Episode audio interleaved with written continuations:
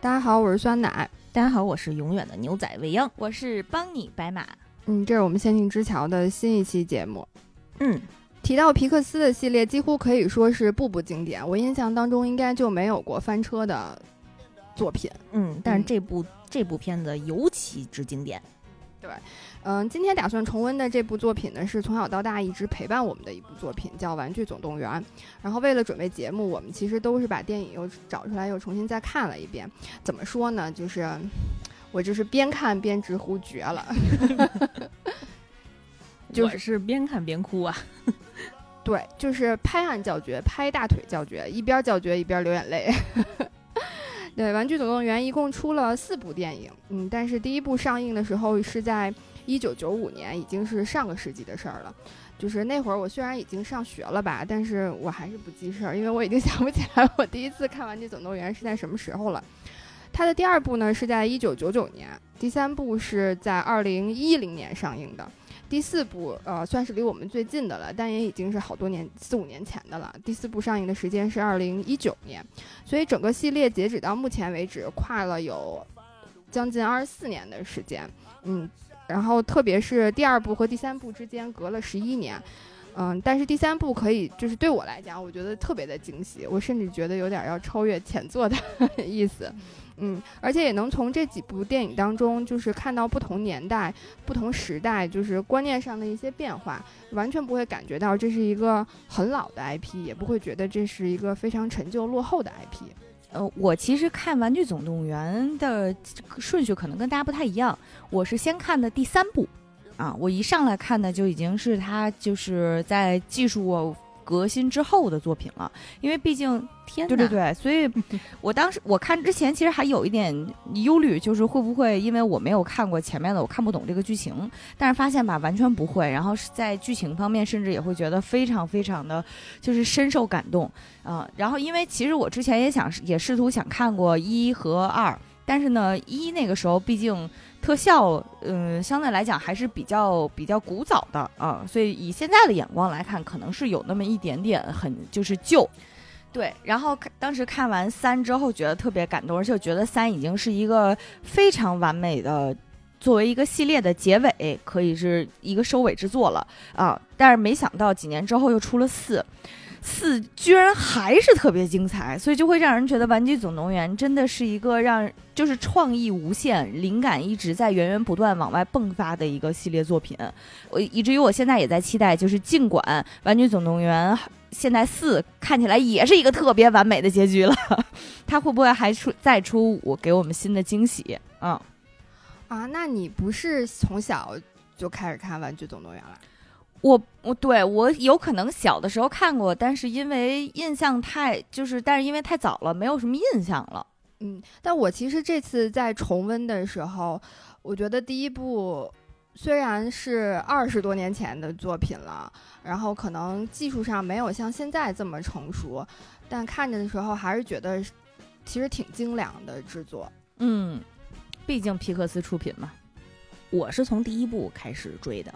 而且我看第一部的时候，应该就是在上小学一二年级，就应该是这部电影出了没一两年，我是在电视上看的，我记得特别清楚。就是当小主人安迪从他的房间离开，然后牛仔那个眼睛一动，然后他的身体动起来那一个瞬间，我真的觉得我的世界 点开了一扇窗。就是因为那个时候很小嘛，就你没有想到会有这样的一个概念。就是从此之后，就是我对我们家的所有的玩具都有了那种灵魂赋予的意义。直到现在，有的时候，比如我出门忘了关灯，回家也会跟姐夫说：“是小火龙先动的手。”对我有我有看到一个评论说，他们看完《玩具总动员一》之后，就经常会盯着自己的玩具，看看他们到底会不会动。会小时候会特别魔怔，就比如说你会先出门，然后留一条门缝，然后看看自己家里的玩具会不会偷偷摸摸的 动起来或者在说话，都是因为看了这部电影的。没错，我还有一个印象比较深的点是，就是嗯，国内翻译动画片的时候，通通翻译成“叉叉总动员”的这个风气，好像就是从《玩玩具总动员》开始了吧？对，应该是，因为它太太经典了，最早的一部，然后所有的作品都准备来蹭这个热度。呃，其实刚刚也提到了，呃，《玩具总动员》它的概念不仅是呃最早出现的，其实《玩具总动员》也是对于皮克斯来讲，这个系列的意义也十分重要。《玩具总动员》是皮克斯动画长篇电影的开山之作，《玩具总动员一》也是世界上第一部 3D 动画长片，嗯，也就是从。《玩具总动员》一开始，3D 电脑动画正式登上了历史舞台，然后我们在此之后就能够看到很多很多这个 3D 动画电影了。嗯嗯它其实是一个呃，就是十分呃，就技术上的一个革新和创新，嗯、而且它成为了一种呃类型片。嗯，对，这个其实对于不仅仅是皮克斯的开山之之作，我觉得对于整个电影行业来讲，它诞生了一种新的电影类型，也是十分具有这个历史意义的。嗯而且呃，刚刚讲到玩具有生命会说话的这个呃创意，其实在当时来讲也是呃十分罕见的一种创作手法，在当时也是十分的具有颠覆性，因为毕竟九五年那会儿的动画电影还都是。嗯，迪士尼王子公主的天下，都是以人为主角的。我们从来没有想过，呃，我们身边的物品、我们的玩具这些，从来你不会觉得它有生命的这些这些东西，它会开口说话了，还有自己的想法。嗯，所以在一九九六年的这个奥斯卡评选中，《玩具总动员》第一部也获得了最佳原创剧本、最佳原创配乐和最佳原创歌曲三项提名。哇哦，嗯，然后因为这个片子所具有的这种呃革命性的意义，它的导演约翰·拉塞特还获得了一尊特别成就奖小金人。哦，那一年，胡迪和巴斯光年还站上了奥斯卡颁奖礼的领奖台。是玩偶是吗？对对对，就是以他们的那个形象去的。但其实，呃，《玩具总动员》的每一部的故事的架构都不复杂，而且其实它是有，呃，你如果因为我这一次是连着四部一起看下来的嘛，我就觉得其实还是有挺明晰的一个故事的一个框架的。嗯，基本都是因为小主人的一个什么举动啊，或者小主人和玩具之间的一个什么误会，引发就是玩具们。他们之间分成两派，然后遇到了这些危机，最终玩具们他们彼此消除误会，在为了同一个目标双线作战，再次回到这个小主人的身边。嗯，故事想要表达的主题，我觉得其实也都呃比较统一，而且特别有延续性。它都是在讲呃玩具面临要和小主人和他的这个孩子要分开的这么一个情况，然后都是在讲玩具的恐惧，讲玩具之间的嫉妒，讲玩具之间的友谊和成长，讲他们怎么面对啊、失去，怎么面对自己。我觉得虽然是玩具的故事啊，其实也是我们每个人自己的故事。而且就是这个作品到第三部开始就很明显的，它其实嗯有点像是给成人成年人看的动画片了。但是皮克斯它牛的地方就在于，它每一部都能有不同的角度来讲这个主题，而且每次都有新意，每次都更进一步。啊，关键的就是每次还都能让人嗷嗷哭。对，然后所以我们今天就想带大家一起来重温一下这个系列的电影。那我们就从第一部先开始。好，第一部电影一开始呢，小主人安迪就像任何一个六岁的小男孩一样，挥舞着他的玩具，口中喊着他给每个玩具写的台词，就是一副自编自导自演的样子，正在演出一台大戏。就我第一次看这个片子的时候，我就在想，安迪的玩具可真多呀！光他这出大戏里面就有数不清的啊、玩具了。先是一个独眼弹头先生，这个弹头先生他又是有一个土豆状的一样的身体，嗯，然后呢，他的五官都是，还有包括他的四肢，全部都是可以拆卸下、灵活拆卸下来的一个零件，组装在这个土豆的这个身体上面。独眼弹头先生在安迪的剧本里面呢，是一个劫匪，嗯，然后他劫持了猪猪零钱罐，这个零钱罐是一个猪猪形状的这样的一个零钱罐，被迫交上了他所有的零钱，然后牧羊女上前阻止，被这个独眼带头先生威胁说：“你可别管这事儿，你要再掺和，我就把你的三只羊都杀了。” 嗯，这个时候，一位名叫胡迪的牛仔警长带着他的弹簧狗警犬出现了，独眼弹头先生大惊失色。紧接着，他就派出他的恐龙迎战，在没有任何肢体接触和任何战斗征兆的情况下，独眼弹头先生就被抓起来关进了监狱。就是小朋友的编剧能力 还是有限的，嗯，这个监狱其实就是安迪妹妹 Molly 的呃婴儿床，嗯，那 Molly 那个时候可能也就才一岁不到吧，她一把就拿起独眼弹头先生，照着他的脸就啃了一口。估计是味道不好吧，就特别生气的又把独眼弹头先生扔了出去。这个这个独眼弹头先生不仅是一身口水，还全身散架了。嗯，安迪拿起警长胡迪，然后呃喊着：“胡迪，你又再次拯救了世界！”紧接着，胡迪又被安迪安排去抓牛、去飙赛车，然后又从楼梯的扶手滑下去，然后跟着安迪在这个沙发椅上可以旋转的沙发椅上乘坐了一圈儿，最后胡迪在沙发上躺平了。安迪又把胡迪送回自己的卧室，然后抱着呃猫莉，抱着他的妹妹下楼去找妈妈，准备开始了他自己的生日派对。就这不到五分钟的时间，就是出现了这么多的玩具，但是还没算完，等安迪下楼了。我姐姐的窗 不是，等安迪下楼了，未央的窗 就被打开了，整个屋子里的玩具都活过来了。除了刚刚出现的那些玩具啊，还有什么大吊车呀、工地的工人呀、飞行棋呀、绿色士兵部队呀、画板呀、玩具蛇，还有好多我根本都不知道应该怎么怎么称呼的那些玩具，全部都活了起来，十分热闹。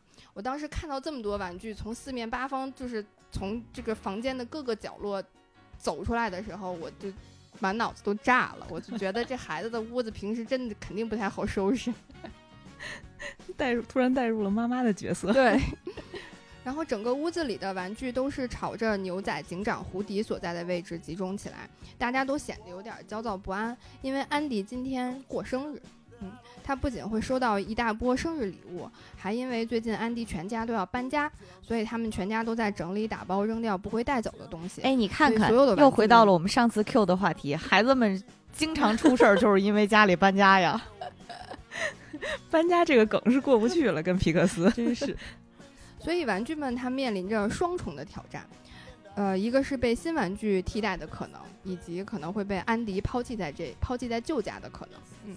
这个时候就充分显示出了胡迪的领导力哈，以及我们也能看到，就是胡迪稳稳的坐坐坐在了男一的这个交椅上面，而且也能感受到为什么他能获得安迪的独宠。胡迪他先站出来告诉大家不要担心，说我们每年要过圣诞节要过生日，大家都要恐慌一次，但是从来都没有人取代过我们，你们为什么还要害怕呢？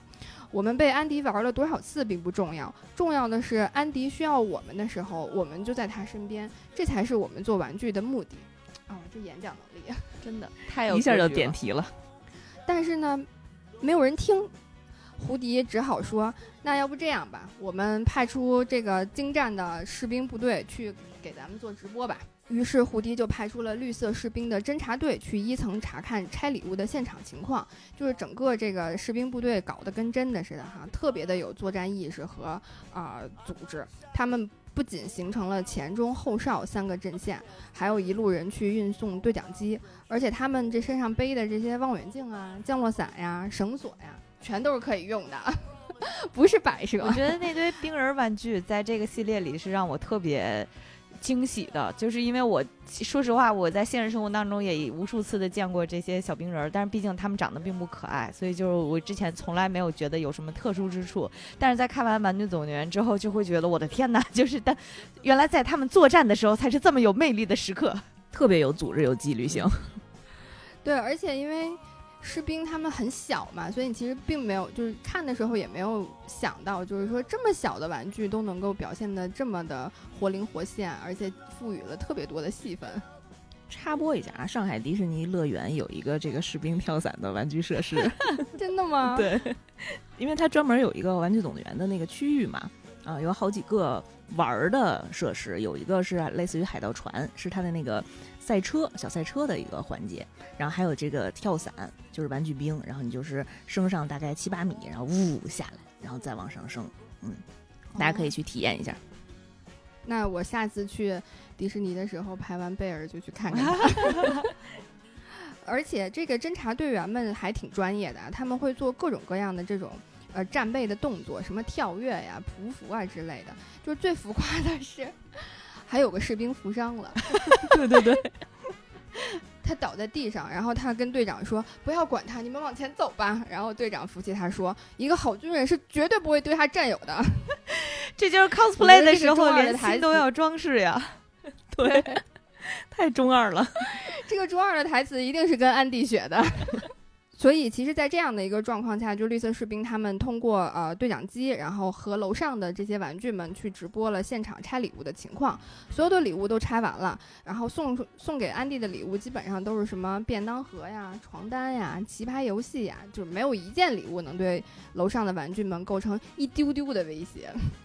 正当玩具们大肆庆祝的时候，突然安迪的妈妈从柜子里拿出一个非常非常大的礼物盒，安迪就打开礼物了。这个礼物盒里面装的就是巴斯光年。当楼上的玩具们听到新的礼物是巴斯光年的时候，都惊呆了。巴斯光年是谁呢？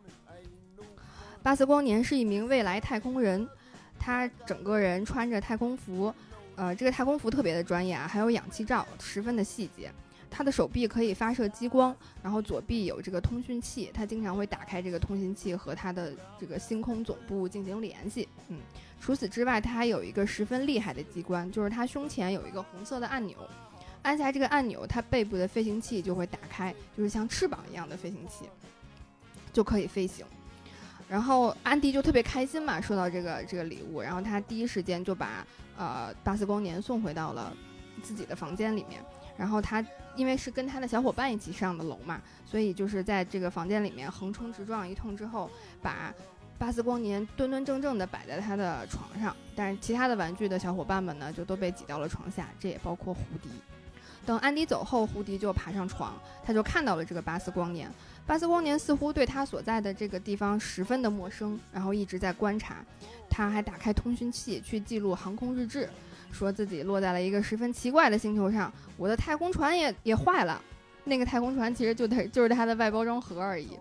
正在巴斯光年沉浸在这个机制的时候，胡迪就从背后和他打了个招呼，把太空人吓了一跳。这一通瞎比划呀，然后还要发射激光什么的，直到胡迪介绍自己说我是警长胡迪。巴斯光年才停下来说：“哎，警长，我正要找你。你你你，既然是警长，你是管事儿的。我是保护宇宙的太空奇景。我的太空船坏了，我需要修理我的引擎啊、涡轮啊，就是我需要工具。你快帮我找一找，快帮我修一修。”胡迪说：“这是我的地盘。”哟，然后他往身后把他的玩具朋友们都啊引荐了过来。他说：“这是我的朋友们。”嗯，他所谓的朋友也就是安迪的那些玩具嘛。然后玩具们就对巴斯光年十分好奇。巴斯光年就向他们一一展示了自己的技能。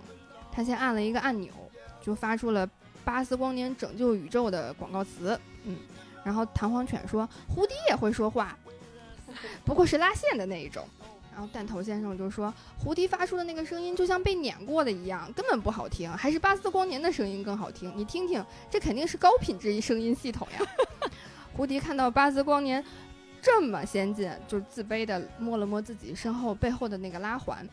巴斯光年可来劲了，他特别骄傲的和玩具们介绍着自己的人物设定。他说：“我是太太空奇景，我守卫宇宙，我以打败什么大反派，什么什么什么什么什么皇帝，然后为首要任务。”巴拉巴拉巴拉说一堆，特别的有信念感，就是而且特别相信自己就是一个太空奇景。当弹头先生听说巴斯光年还有镭射激光的时候，他就问。他就问胡迪怎么没有？胡迪说：“那只是会发亮的红色灯泡而已啊。”然后 你们怎么？我就我要胡迪我就气死了。就是你们怎么这么会聊天呢？一定要当面拉踩我吗？对你只不过多了一个发光二极管而已，交给你厉害的。弹头说：“你这是赤裸裸的嫉妒。”胡迪这个时候真的是忍不住了，他上前对大家说：“嗯，你们对安迪的新玩具已经很了解了。”巴斯光年听到“玩具”这个词的时候，立刻打断了胡迪，说：“我不是玩具，我是太空奇景。”胡迪说：“你只是个玩具而已，只是塑料而已。”巴斯光年说：“那我会飞呢。”胡迪说：“你不会。”巴斯说：“我会。”胡迪说：“你不会。”就小学生吵架的幼稚鬼。对，最后巴斯说：“算了算了，我不和你说了，我飞给你看还不行吗？”然后他就打开了自己的飞行器，站到了呃安迪的床架的一角，大喊着。飞向宇宙，浩瀚无垠，就跳了下去，弹到了皮球上，然后又，呃，从皮球弹到了过山车的这个轨道上面转了一圈，呃，利用加速度冲向了挂在房顶上的那个小飞机。我觉得狂转了可能得有一百个圈吧，最终稳稳地落在了安迪的床上，站在了特别稳的，就站在了胡迪的面前。我就我就差给他打出满分十分的落地动作了。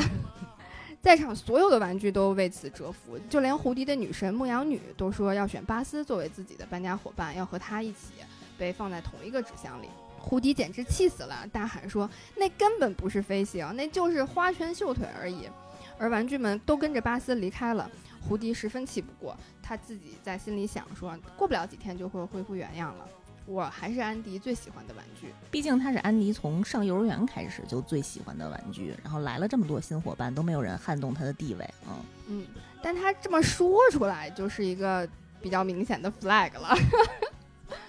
接下来在安迪的手下，呃，胡迪就变成了巴斯光年的手下败将，安迪也总是喊着巴斯光年拯救宇宙不离口，墙上的海报、墙上的涂鸦，甚至连床上的四件套都从胡迪变成了巴斯。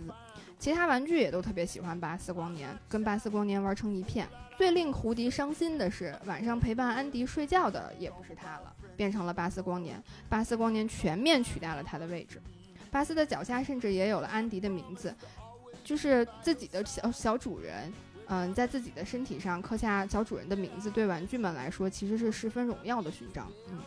胡迪就再也坐不住了，他威胁巴斯不要妄想拆散他和安迪，还推了一把巴斯，巴斯的氧气罩就打开了，巴斯立刻表现出缺氧的症状，就就就就缺氧了一会儿，然后发现自己并没有任何没缺成。我当时看到这儿的时候，我当时看到这儿的时候，我就觉得巴斯要是去演员请就位，妥妥的 S 级演员。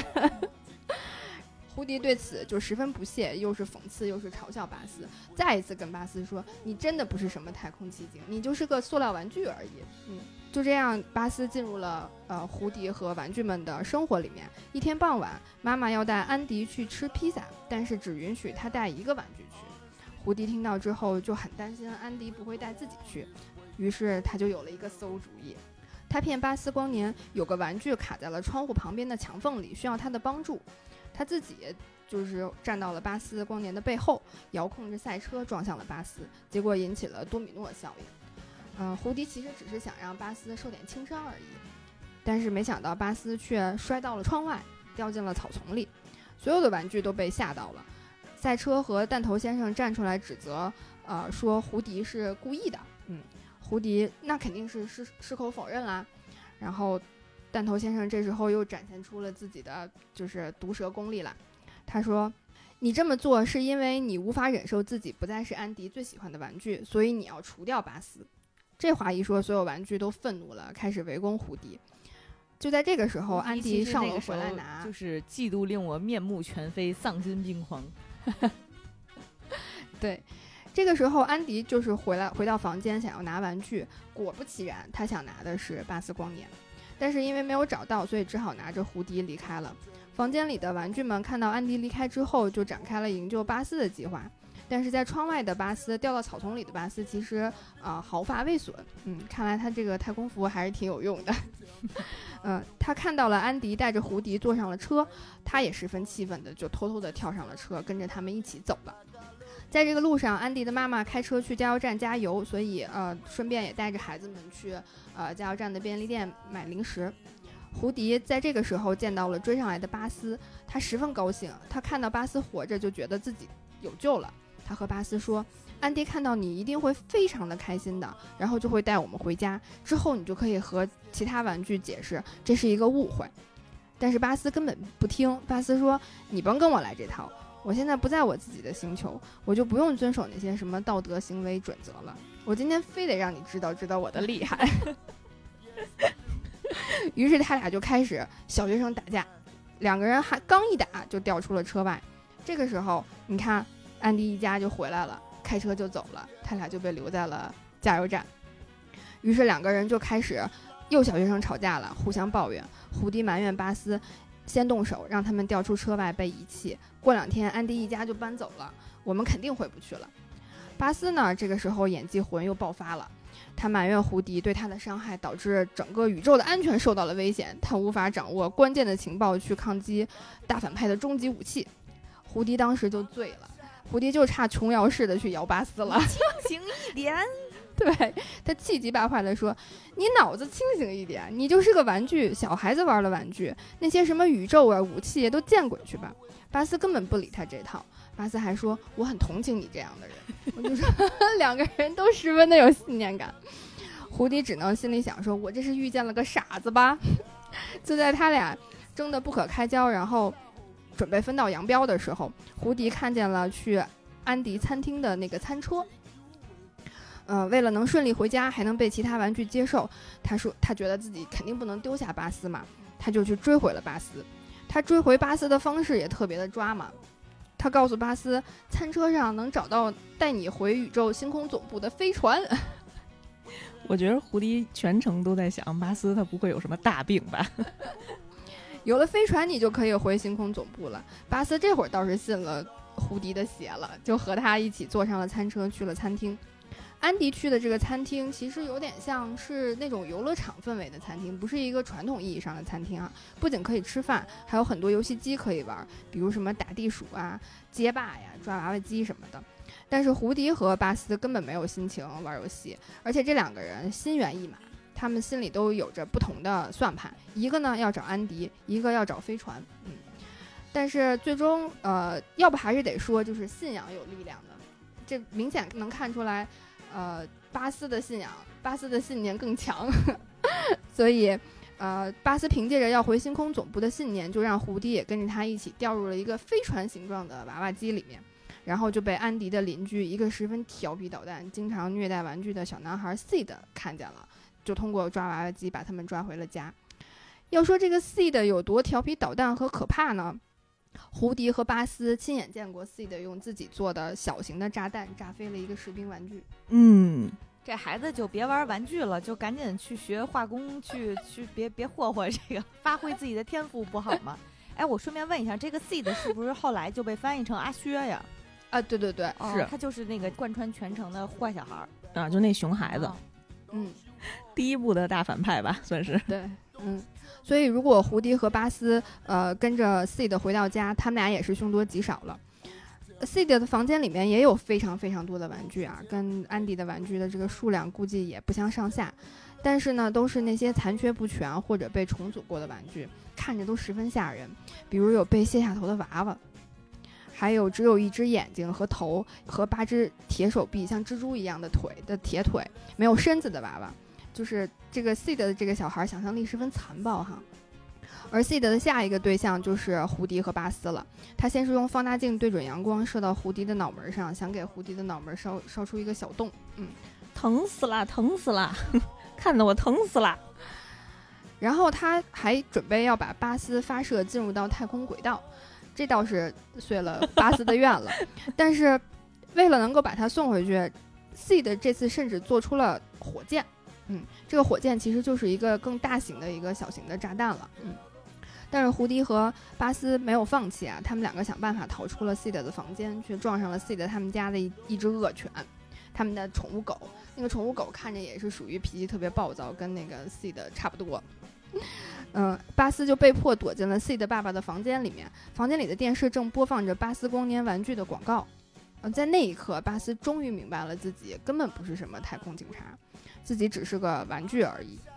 当时我看的时候就感觉是机器人知道了自己是机器人，就是就是世界观崩塌了。我不是太空刑警吗？太空什么奇警？为什么变成楚门的世界了？对，而且就是这里其实特别妙的是，呃。在这个整个过程当中都有 BGM 嘛，BGM 里面有句歌词就唱到说：“我终于知道了自己是谁，我只在记忆里航行。”哦，太惨了！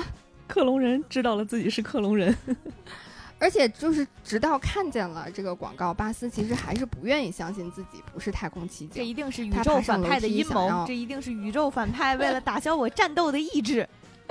对他爬上楼梯，想要飞出窗外。呃，他相信自己一定是可以飞的，一定是会飞的。结果呢，就自由落体摔到了地板上，还摔还摔断了一只胳膊。这绝对是受到了冲击啊，就是整个大崩溃啊。他就自暴自弃了。他甚至愿意配合 C 的的妹妹，然后穿上粉色的裙子，和妹妹一起扮演纳斯比太太，和妹妹一起喝下午茶。对，选择放弃了自己。换了一个人设，换了一个梦想。胡迪见他这样呢，就没办法嘛，他就只好自己想办法，因为他不想离开安迪，他也更不想被 C 的毁掉，嗯，所以他就跑到对着安迪房间的窗户，因为 C 的其实 C 的家和安迪家是隔壁，是邻居，他跑到对着安迪房间的那个窗户，大声呼喊之前的玩具朋友们帮忙。玩具们看到安迪既开心又复杂，嗯，因为胡迪告诉他，呃，他和巴斯光年在一起，嗯，但是他们也无法相信，呃。巴斯光年还活着，或者是还完好无损的活着，没办法，胡迪只好把呃巴斯断掉的手臂拿出来，然后假装他们两个握手了，重归于好了。之前全是误会，然后以此来换取玩具们的帮助。但是因为留给他们的时间不多了嘛，第二天安迪就要搬走了，Seed 还要把巴斯炸飞，但是胡迪还是露馅了，被玩具们看看穿了，就是巴斯只是一只巴斯的手臂而已。然后玩具们误以为胡迪毁了巴斯，都转身离去了。当天晚上，Seed 就把巴斯绑在火箭上，准备第二天发射。他还把胡迪扣在了一个塑料的工具箱里，嗯，就就睡去了。安迪家里呢，也是啊，一切都收拾妥当了，整间房子里面摆满了都是啊封好了的纸箱，嗯。但是安迪呃还是十分担心，因为他还是没有找到呃胡迪和巴斯。安迪的妈妈安慰他说：“明天一定会找到的，你先睡吧。”嗯，安迪就拿着胡胡迪的牛仔帽沉沉的睡去了。牧羊女看到这一幕的时候，心里想说：“胡迪，如果你知道安迪有多想你就好了。”嗯，但其实就像刚刚呃维扬讲的，胡迪是从幼儿园开始就陪伴了安迪，所以在安迪的心里面，他应该是啊很难被取代的，嗯，应该是无可替代的。在 C 的的房间里面呢，呃，趁 C 的睡着了，胡迪就赶紧叫醒沮丧的巴斯，让他把自己从工工具箱里面放出去。说咱俩得赶快回家呀，咱俩在这就是死路一条呀，啊！但巴斯正沉浸在难过当中呢，说自己帮不了任何人，我只是一个愚蠢、微不足道的玩具而已。就这个时候了，还在给自己 讲这样的台词。胡迪，胡迪就这个时候他就突然 emo 起来了。你战斗的意志呢？胡迪鼓励他说：“当一个玩具可要比当什么太空情奇景好太多了，你知道吗？隔壁房子里有个孩子认为你是最棒的，但他不是因为你是太空奇景才这么觉得的，因为你是他的玩具，你是一个这么酷的玩具，谁都想要你。而像我这么普通的玩具，怎么能和你相提并论呢？安迪，只要有你就够了，他不会再喜欢我了，我才应该是被绑在火箭上炸飞的。这也是胡迪第一次透露了他自己内心的所想。”也能看到胡迪其实也是心情很沮丧的，但是依然没有放弃。我现在听到这句台词，还是会觉得非常感动，就是那种，呃，你过的生活就已经是我的梦寐以求了，然后你怎么能够对我所珍视的这一切 显得这么弃如敝履呢？就是他，他完全带入了，再看这句台词就会觉得非常非常动人吧。就是胡迪对于安迪的那种感情，就是像白马一样。巴斯也被打动了，于是他就振作了起来，他就站起来救胡迪。当他刚把胡迪从工具箱里面放出来，闹钟就响了，这个熊孩子 C 的就醒了。嗯，他拿着巴斯要去后院，就是准备把它发射到太空轨道里面去。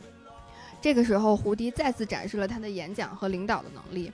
他告诉 C 的的玩具们说：“巴斯是他的朋友，我一定要救他。”于是 C 的玩具们就听胡迪指挥，展开了对巴斯的营救计划。整个计划可以说是十分庞大、复杂，还有滴水不漏。我看到这儿的时候想，就是胡迪真的是一个完美的 PM，没错，是个 leader，既能解决方案策划，同时居然还能做组织动员。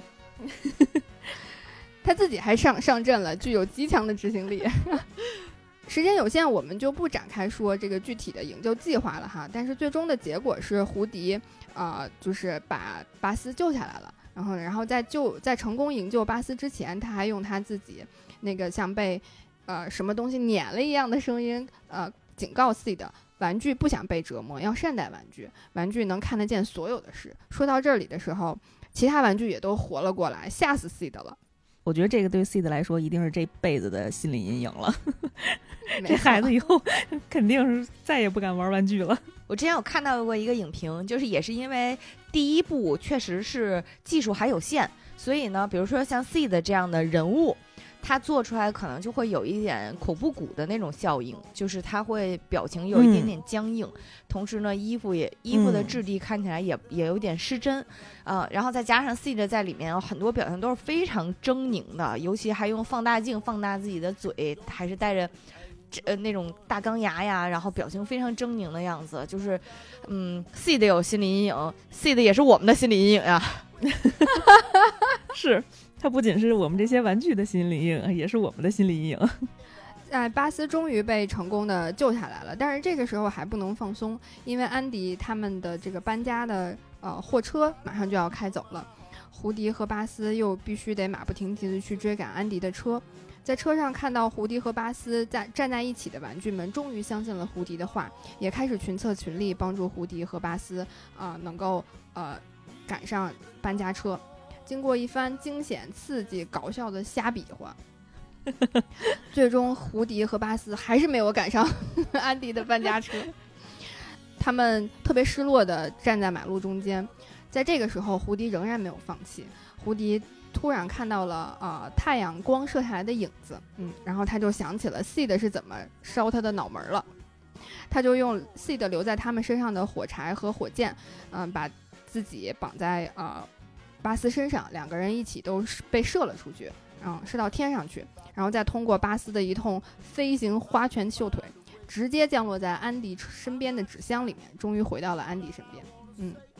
很快，圣诞节就到了，又是一次礼物大赏的时间。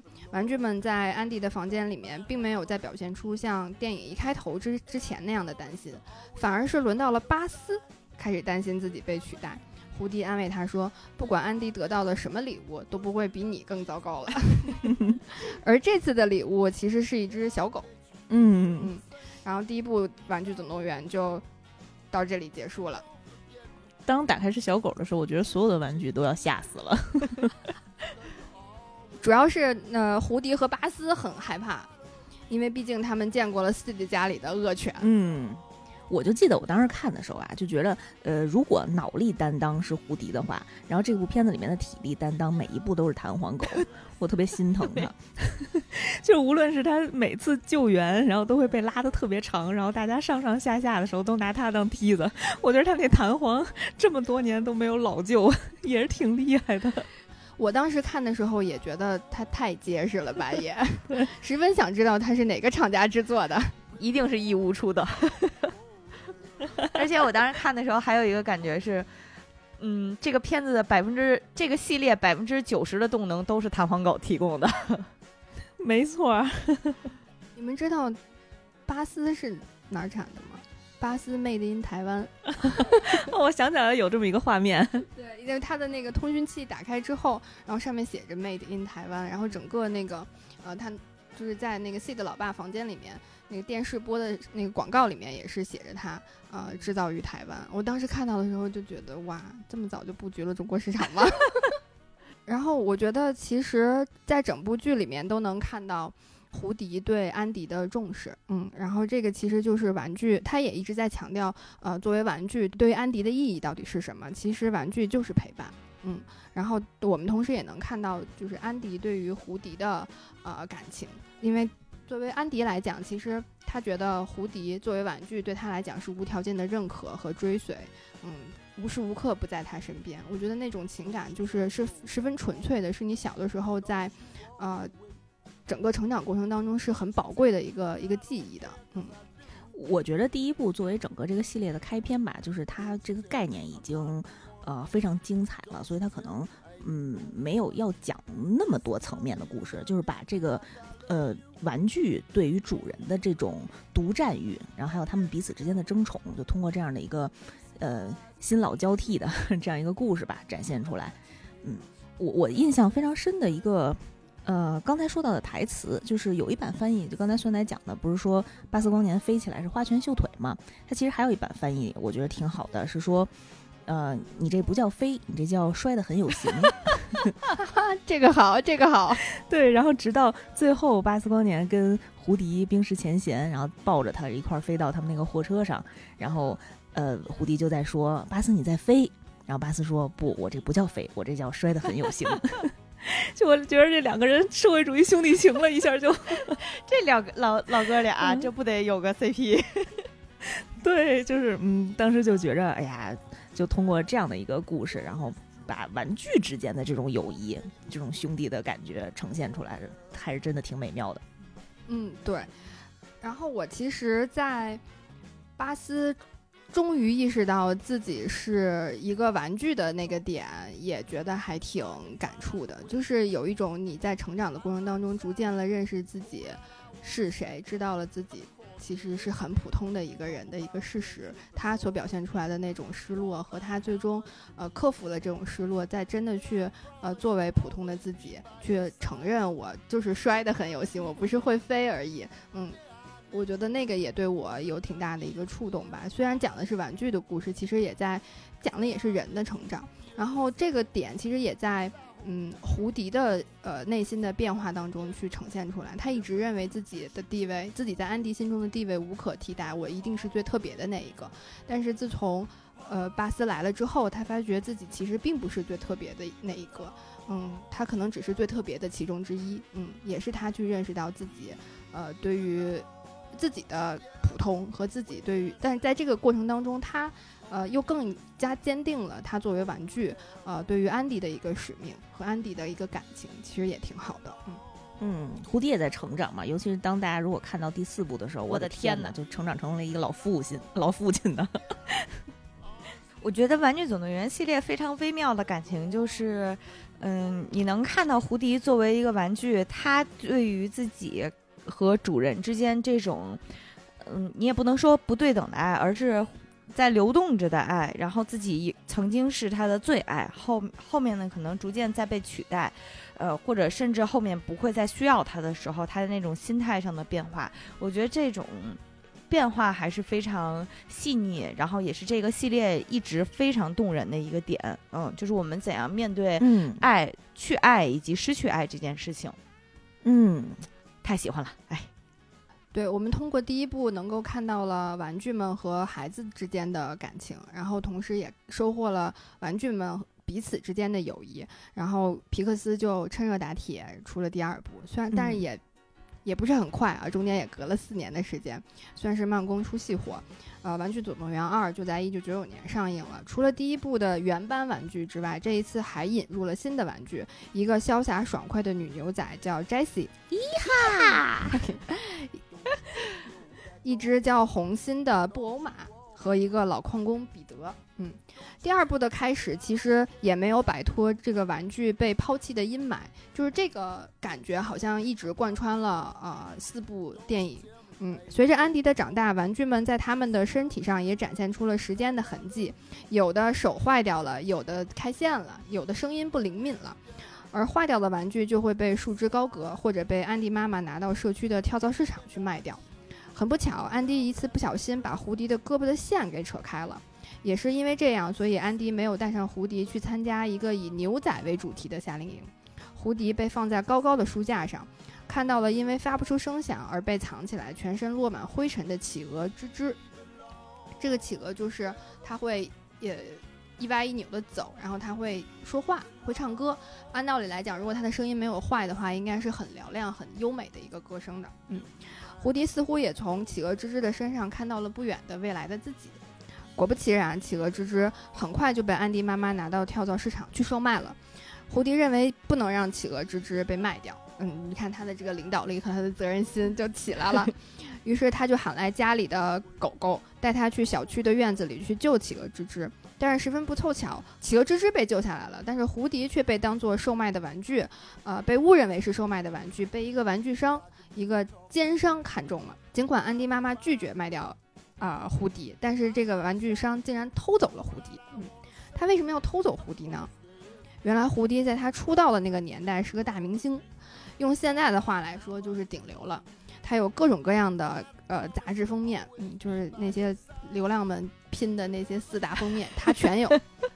他还有自己的动画片儿，对他上各种各样的杂志封面，上各种各样的广告代言，热门的节目也都是胡迪。他甚至还拥有自己的以自己名字命名的动画片儿。嗯，呃，而刚刚提到的 Jessie、红心布偶马和老矿工彼得和胡迪就是一个组合，他们其实都是会出现在以胡迪命名的啊、呃这个动画片里面。这个动画片的名字叫《胡迪冒险记》。你们都是我宇宙里面靠我养的角色。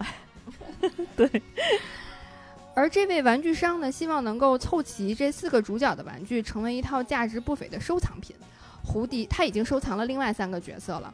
胡迪是玩具商苦苦追寻的很久的最后一位主演，也是最重要的一位主演。所以在胡迪来之前，Jesse、红心布偶马和老控工一直被呃放在这个储藏室里面，暗无天日，从来见不着阳光。而现在胡迪来了，他们三个人终于有机会可以离开储藏室见人了。而且这也意味着他们将不再是玩具，而是变成了收藏品。这会被啊、呃奸商送到在东京的一个博物馆里面，成为这个博物馆里的明星藏品。玩具商为了把他们四个能卖个好价钱，还高价请了这个老手艺人修补了胡迪断掉的手臂，以及还给胡迪做了美容和 SPA。胡迪就像和新的一样。呃，我记得印象特别深刻，就当时那个小细节，就是给他擦眼珠，然后还给他喷漆，喷上那个小腮红，小腮红，就对，就是做美容一样，特别细致。对，而且呃，在整个的这个美容和 SPA 的过程当中，嗯、其实老匠人还给胡迪重新上了漆，所以在胡迪脚下写着安迪的那个名字就被擦掉了，就被哦新的漆给覆盖掉了。嗯，但是因为坏掉的手臂呢，Jessie 和彼得老矿工彼得一直和胡迪说安迪的坏话，说你看。安迪把你的手给弄坏了，安迪根本不在乎你，你坏了，安迪就不要你了。嗯，就是 PUA 胡迪，想让胡迪留下来。胡迪当然不愿意去日本了，那意味着他要离开安迪，但是他也不愿意看到 Jessie 他们因为他不去日本而又再次回到这个黑暗的储藏室，所以他也十分的纠结，还因此和 Jessie 打了一架。但是胡迪仍然没有改变主意哈，他还是想要回到安迪身边，所以在离开之前，胡迪想和 Jessie 和好。他说：“呃，我必须要回到安迪身边。”又再一次提及了安迪，就感觉呃，胡迪的世界里面，全世界里只有安迪，没有别人了。Jesse 说：“安迪一定是一个很特别的小孩吧？你是他最好的朋友，只要安迪跟你一起玩，虽然你不会动，你都觉得自己是活的，因为他也认为你是真的。”胡迪十分震惊，他不明白，因为他没有想到 Jesse 这么懂他。原来 Jessie 曾经也有一个小主人叫 Emily，Emily 也曾是 Jessie 的全世界。但是随着 Emily 长大之后，呃，Emily 就开始关注化妆，开始关注音乐，然后他有了他在现实生活里面很好的朋友，所以所有以前的玩具都被收到了床底下。有一天，Emily 就在床底下发现了 Jessie，然后就带着她出门了。Jessie 特别的开心，但其实 Emily 不是带着她去玩儿，而是把她和其他的一些旧的玩具和旧的书放在纸箱里面捐赠了出去。Jessie 特别的伤心，Jessie 跟胡迪说：“我们不会忘记孩子，但是孩子会忘记我们。”胡迪心情十分复杂。当他准备离开的时候呢，这个老矿工彼得又上线了，又开始了他的恶魔低语。他问胡迪：“你和安迪的友情能持续多久呢？你真的以为安迪会带着你去上大学、结婚、度蜜月吗？”哎呀，安迪会长大，而你无法阻止。就每次听到这种 PUA 话术的时候都很生气，就是会想拍案而起，就是关你屁事啦！但是老矿工接着说：“但是如果你留下和我们一起，那么你将会受到世世代代的孩子的喜爱。要不说姜还是老的辣呢。”这一通低语，胡迪改变了主意，决定留下来。主要是感觉这个老矿工最最后一句已经摸住了胡迪的脉门，就是世世代代受孩子们的喜爱，嗯，我的天哪，想想就蛇打七寸的。十分会打心理战。嗯，而另一边呢，在看到呃胡迪被玩具奸商带走之后，巴斯就带领着弹簧狗、弹头先生、抱抱龙、猪猪存钱罐就开始跋涉千里万里，又是坐车又是过马路的，差点连命都没了。然后就追到了玩具店，要救胡迪回家。嗯，当巴斯经历千难万险找到胡迪，准备带他走的时候，胡迪却说：“我不和你走。”还记得第一部里胡迪是怎么对巴斯说的吗？是时候以其人之道还治其人之身了。巴斯十分气愤地说：“你不是收藏品，你是给小孩玩的，你就是个玩具。”胡迪说：“那我还能撑多久呢？我再被扯破，安迪就会抛弃我。那个时候我怎么办？你倒是给我说说呀。”这哥俩得风水轮流转一下。巴斯说：“可是这个话是你和我说的呀，你说当有小孩爱你的时候，生命才有价值。而我跑了这么大老远，差点命都没了来救你，是因为我相信你的话。可你看看你现在，你这说的是玩具话吗？你像话吗？” 最后这两句是我给巴斯加的戏啊，非常精准的。胡迪听到这儿都没有改变主意，其他玩具们都非常的难过。巴斯也决定不再勉强胡迪，就是和其他玩具准备回家了。巴斯离开之后，胡迪特别落寞的，就是坐在胶带圈上，他看着电视里放着他唱歌的节目。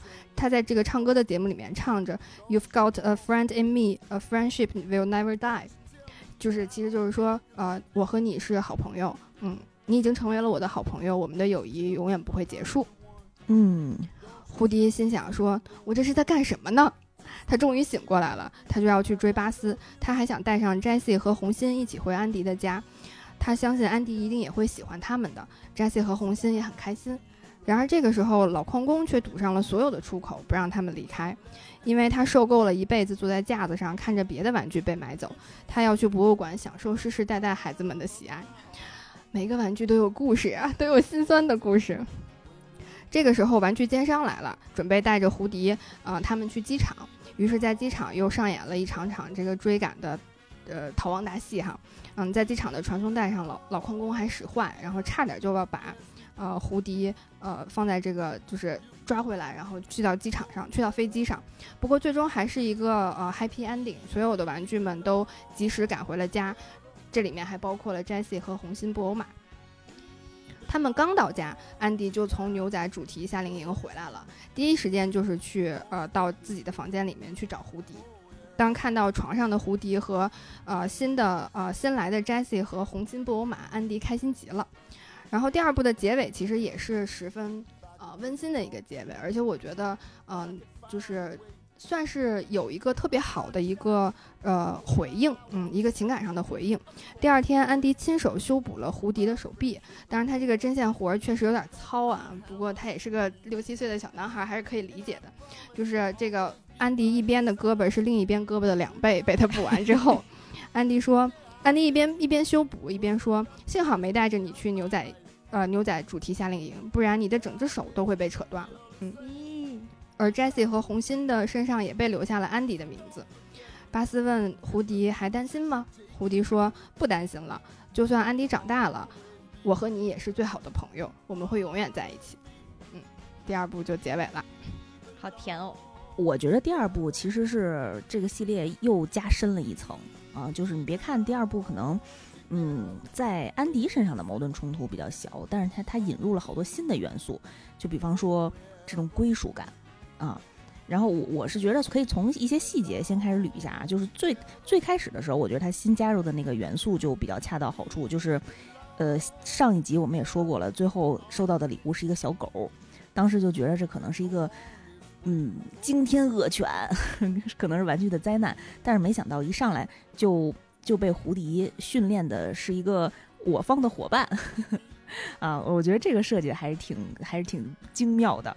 啊，然后其中呢，呃，还展现了一幕，就是母亲对于安迪的教育和对他的玩具的这种保护啊，就是他发现胡迪被误放在这个工具箱里，然后呃，这个奸商要把它买走，然后他言行拒言辞拒绝了。我觉得这块儿，你能感觉到，就是安迪成长在一个非常有爱，然后有保护的这种成长环境里面。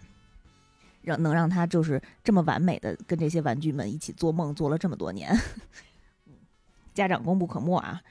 然后还有刚才孙奈最后也讲了安迪对于胡迪的这个整个的呵护，就是他的胳膊被弄破了，不带他去出去玩，并不是抛弃他，而是说另外一种保护他。嗯，这个我最后看到的也非常感动。然后还有中间我们提到的那个老艺术家修理胡迪的时候的那些精特别精巧的那个步骤。嗯，我觉得第二部已经从一个小孩子玩玩具的问题上升到了一些社会和哲学的问题，就是你是担心未来被抛弃，然后提早布局，然后是嗯选择被万人敬仰、外表光鲜亮丽、被大家爱戴的这条道路呢，还是一心一意对一个人好，然后归属于一个人，然后经营自己的小家庭，温馨和睦，冷暖自知呢？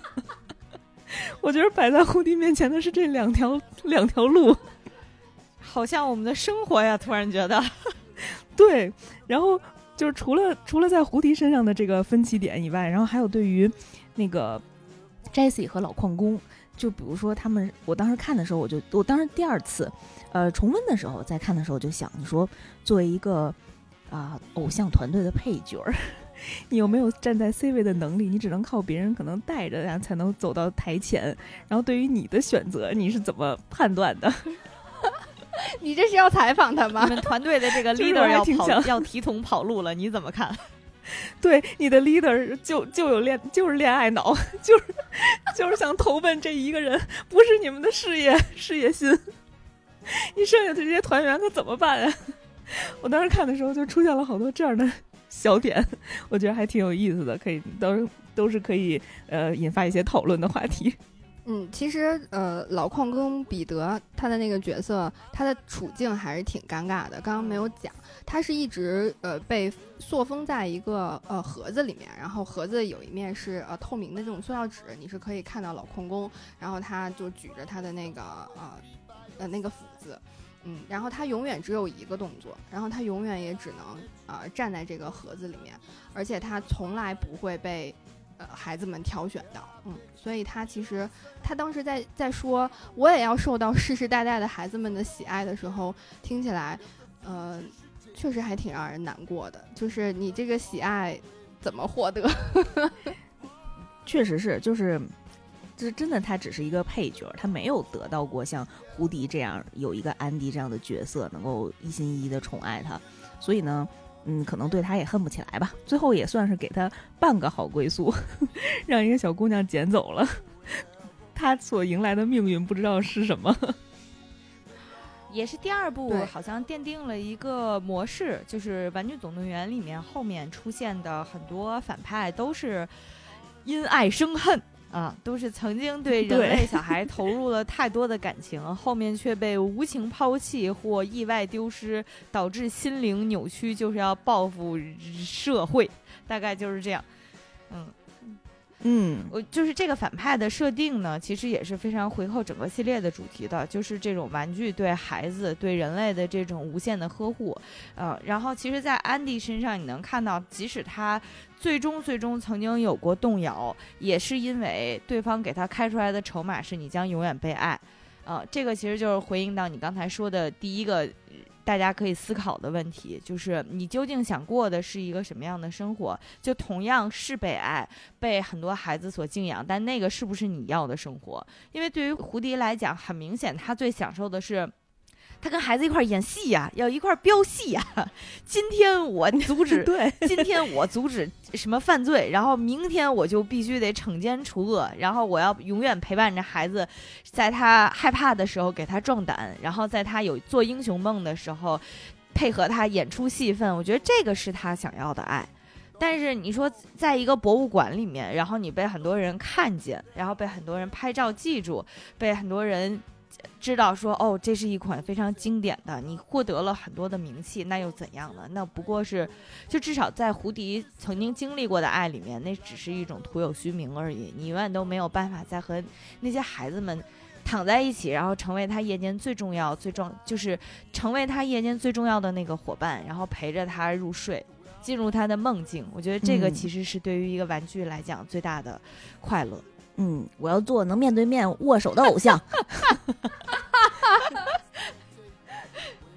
对，然后其实呃，从第二部开始啊、就有了彩蛋的这个概念，在那个在在第二部的结尾，我们就发现，就是走这个人民条的时候，走演职员人民条的时候，就有了彩蛋。这个彩蛋做的特别的有新意，嗯、它其实是呃让所有的呃玩具，嗯、就像真人一样在拍戏，嗯，就是我们能看到的所谓的 NG 的花絮，嗯，所有的全部都是，就是他特别做了一套这样的一个剧情动画，然后让呃，比如说。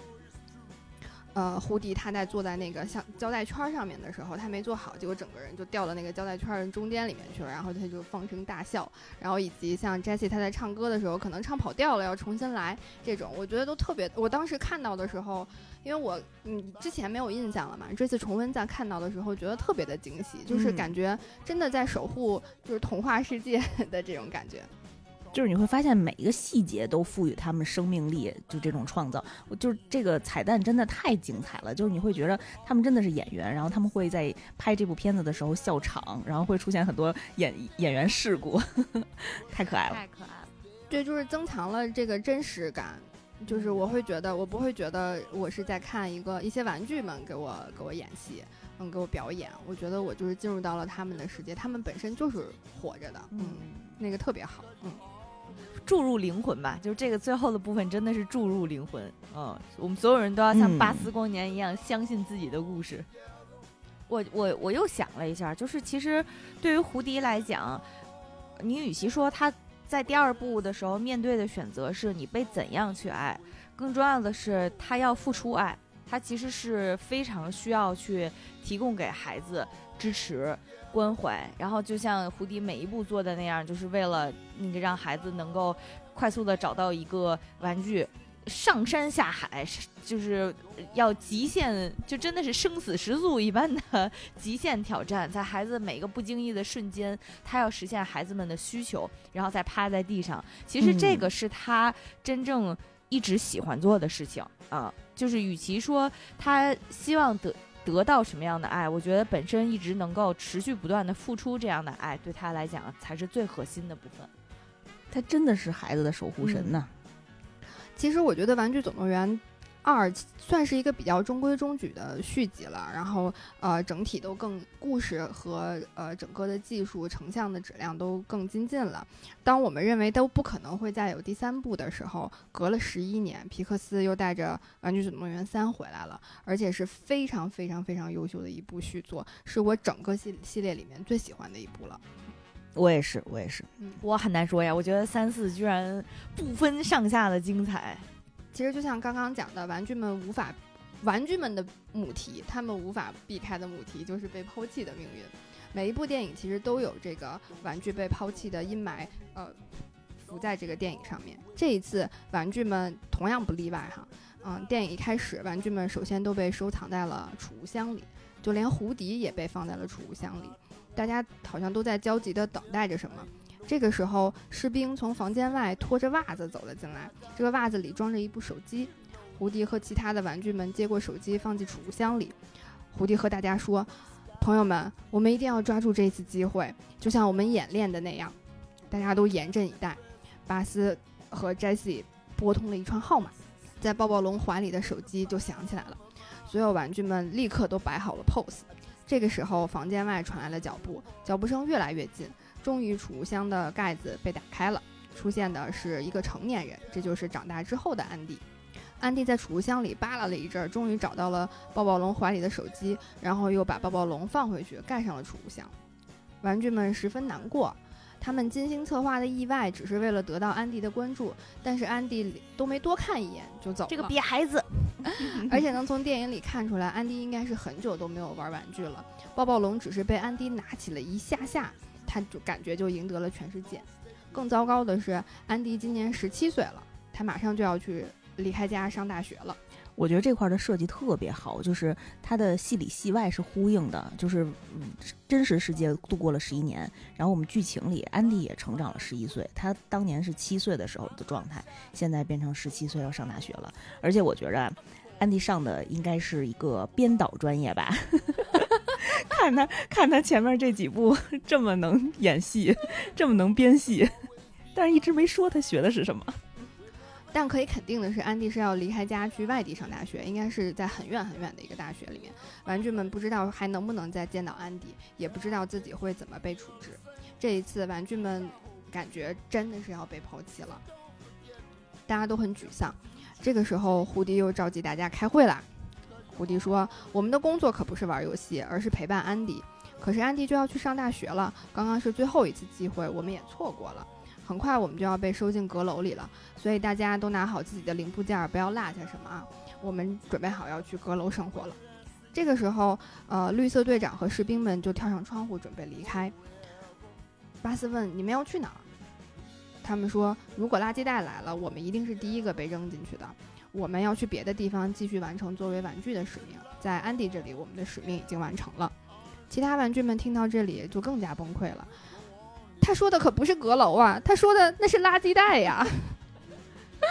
胡迪站出来安抚大家，说：“没有人会被抛弃，我们一直在这里。虽然我们在这个过程当中也失去了几个朋友，比如企鹅吱吱，比如画板，还有牧羊女。哦不，但是安迪十分在乎我们，安迪是绝对不会扔掉我们的。我们就做好准备去阁楼吧，等待下一次和安迪在一起玩。”但是胡迪心里也明白，安迪已经长大了，他会见到更广阔的世界，很难再和他们一起玩了。与此同时呢，猫莉觊觎着，呃，也就是安迪的妹妹，猫莉觊觎着安迪的遗物（打引号的遗物）。妈妈也催促着安迪尽快收拾自己屋子里的东西，把要去带去大学的东西整理出来，放到一个纸箱里，把其他要收要扔的东西也整理出来。他特别提了这些旧玩具，他建议要不就给幼儿园。或者是在网上二手卖掉，安迪都拒绝了，而猫莉则是一点都没犹豫的就把自己的芭比娃娃扔进了要捐赠给幼儿园的纸箱里。妈妈说：“呃，你这些东西啊，只能保留到周五，周五之前一定要决定，留给你的时间不多了。”妈妈走后，安迪也十分的苦恼，他看着这些玩具看了半天，最后把它们一个个放进一个黑色的塑料袋。当只剩下胡迪和巴斯的时候，安迪犹豫了一下。最终，他把胡迪放进了要带去大学的纸箱子里，而把巴斯放进了黑色塑料袋。所有人，包括胡迪，都害怕安迪要把他们扔掉。但其实安迪并不是要把他们扔掉，只是想把他们放进阁楼里。胡迪看到安迪打开阁楼的楼梯，就松了口气。但正当安迪要爬上阁楼的时候，看到猫莉拿了很重的箱子要下楼，所以他就去，他就把黑色塑料袋放到了地上，准备帮猫莉。但是阁楼的梯子很快就自动收起来了，这就变成了干净的过道，里面只剩下了一个黑色塑料袋，然后就被安迪的妈妈看到了。这个世界上没有一个妈妈能容忍一个黑色塑料袋横在过道里。妈妈手特别快，就把黑色塑料袋扔到了街上的垃圾桶旁边，正好垃圾车也到了。我特别能理解，我们家这种黑色塑料袋绝对不会超过三分钟的。胡迪看到这儿真的是急死了。他拿起一把剪刀，然后就从窗户旁边的管道上滑下来，赶在垃圾车小哥收垃圾的时候剪开了所有的垃圾袋，希望能把呃玩具救出来。但是他却没有发现任何玩具。就在胡迪认为玩具们肯定没戏了的时候，他回头发现玩具们逃了出来，正在跳进送进幼儿园的纸箱里面。原来玩具们决定要去幼儿园。胡迪赶忙跑上去，告诉他们这都是误会，安迪是要把你们放进阁楼里的，安迪并没有让扔掉你们。但是玩具们已经心如死灰了呀！你知道什么时候最难吗？就是人心死了的时候。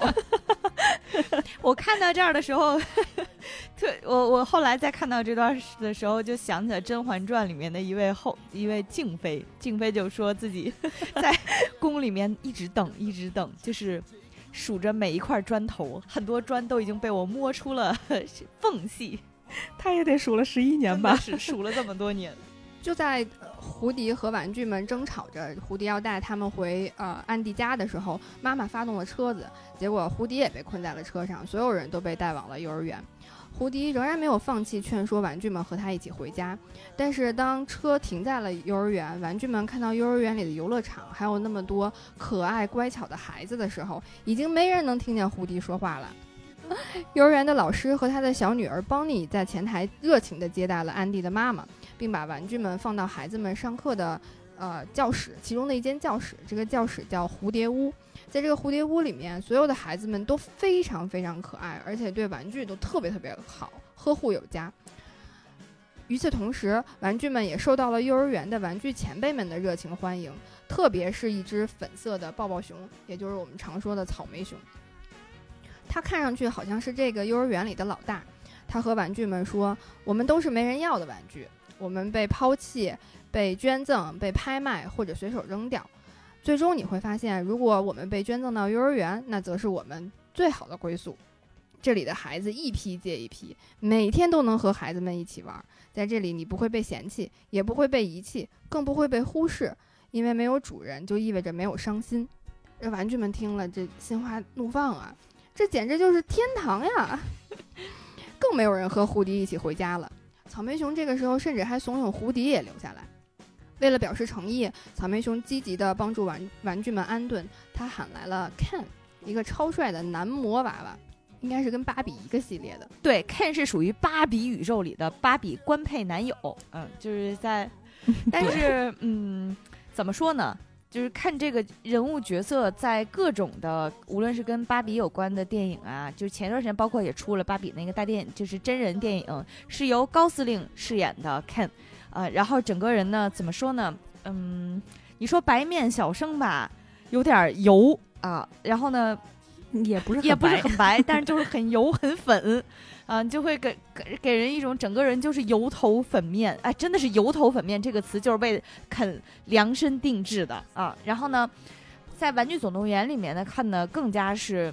就是这个特点就更加明显了，因为芭比和 Ken 的整身造型感觉都是按照美国八十年代的那个造型做的，就其实也能感觉出来，嗯这两个玩具它们的生产时间应该也是比较早了。就是呃，像芭比她穿的衣服呢是八十年代最流行的健身服啊，嗯就是那种紧身的，然后又非常呃利落的那种健身服。然后 Ken 呢穿的是一件花衬衫，呃，我记着 Ken 好像穿了一件布灵布灵的花衬衫，并且而且呢，嗯，他脖子上。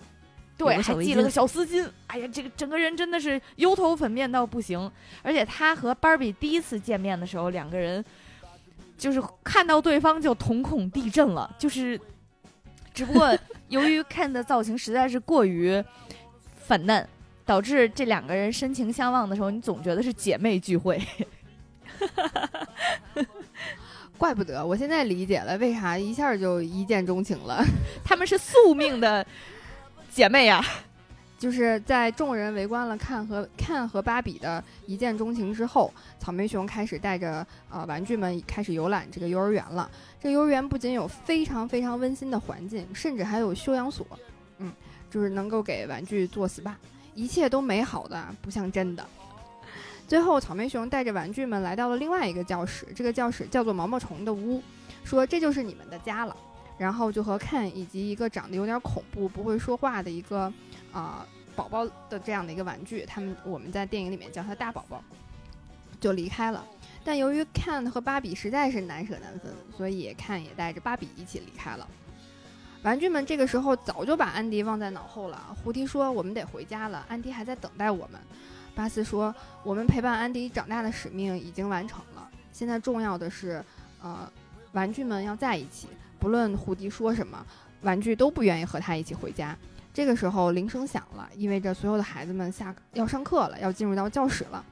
玩具们都做好了准备，胡迪只好一个人转身离开。他本想坐着风筝飞出幼儿园，但却遇上了一阵大风，最后挂在了树上，被邦尼捡到了，带回了家。而在幼儿园里面，玩具们为了能和孩子一起玩耍，都找到了最显眼的位置。可是其他旧玩具却都害怕的藏了起来。瑟瑟发抖啊！嗯这个时候门开了，冲进来无数个可能也就一两岁的孩子们吧，他们横冲直撞，对玩具毫不手软，就是一种什么感觉呢？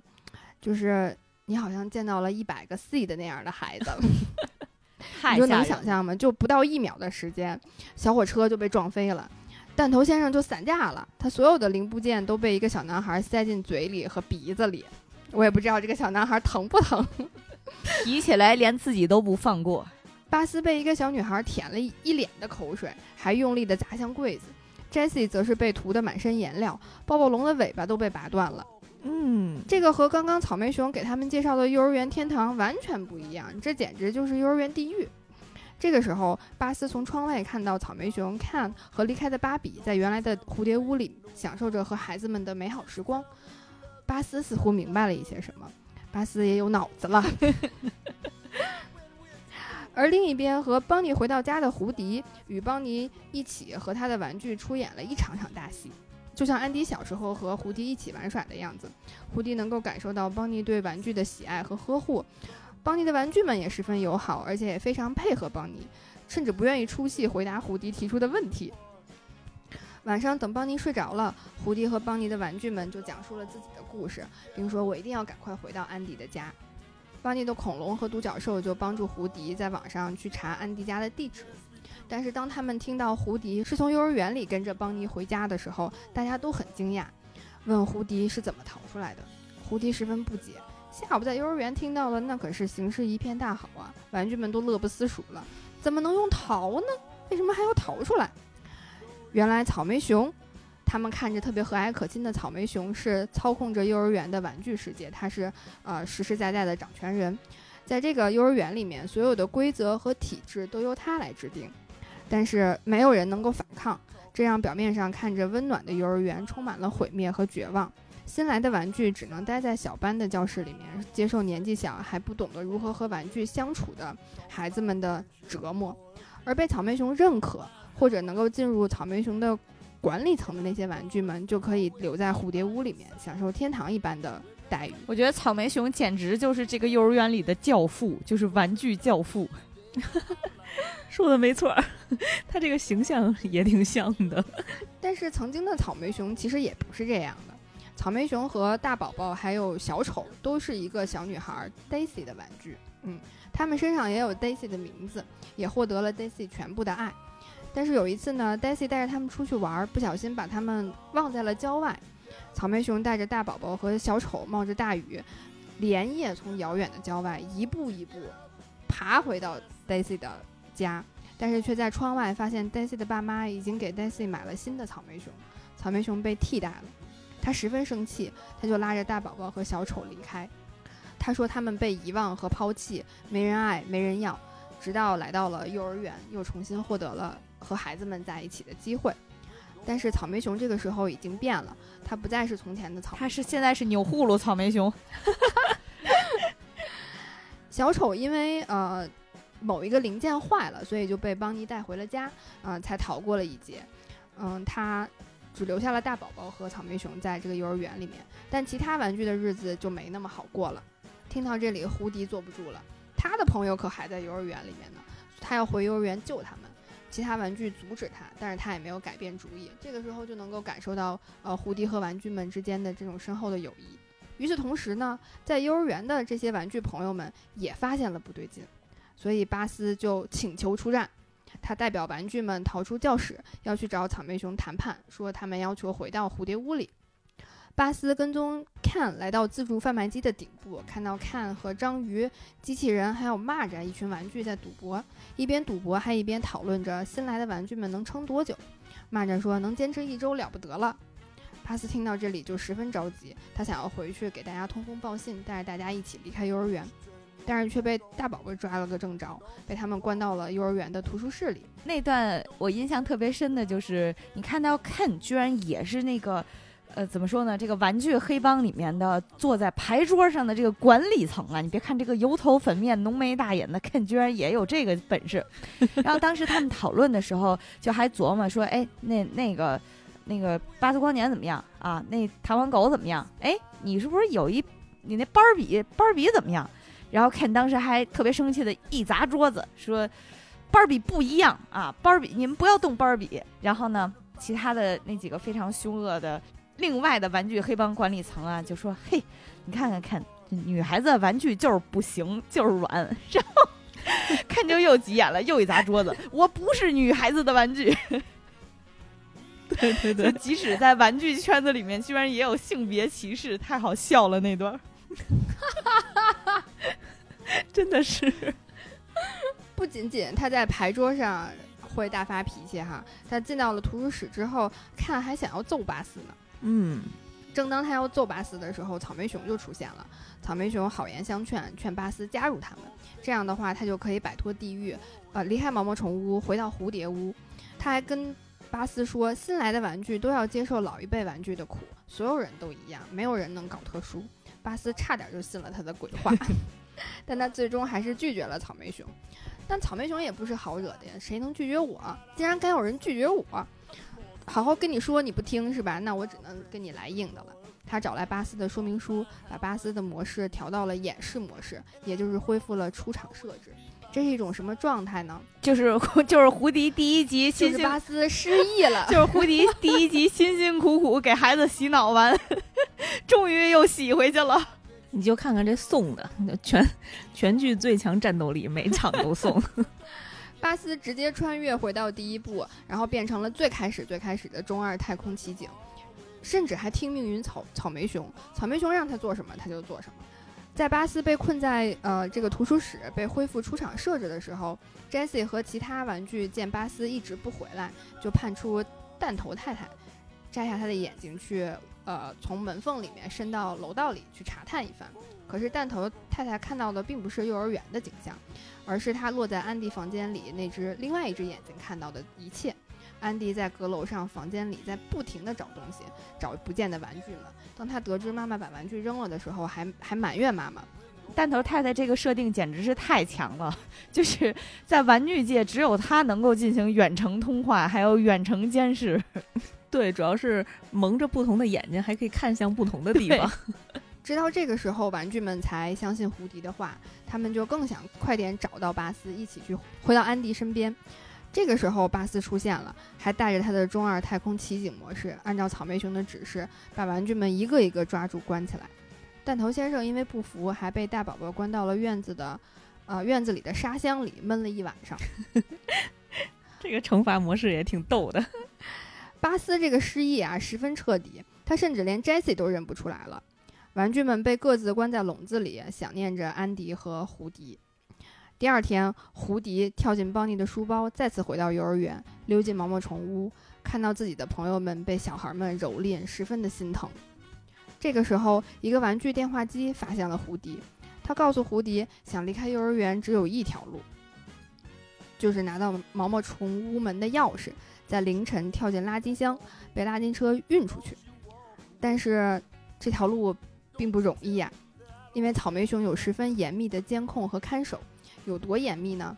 在夜晚，草莓熊的卡车队伍会通宵巡逻，不睡觉的那种。走廊、大厅、操场，哪哪都有人。躲过巡逻，还有八英尺高的围墙等着他们去翻越。但这其中最要命的是，监控室里有一只猴子，有只尖叫猴。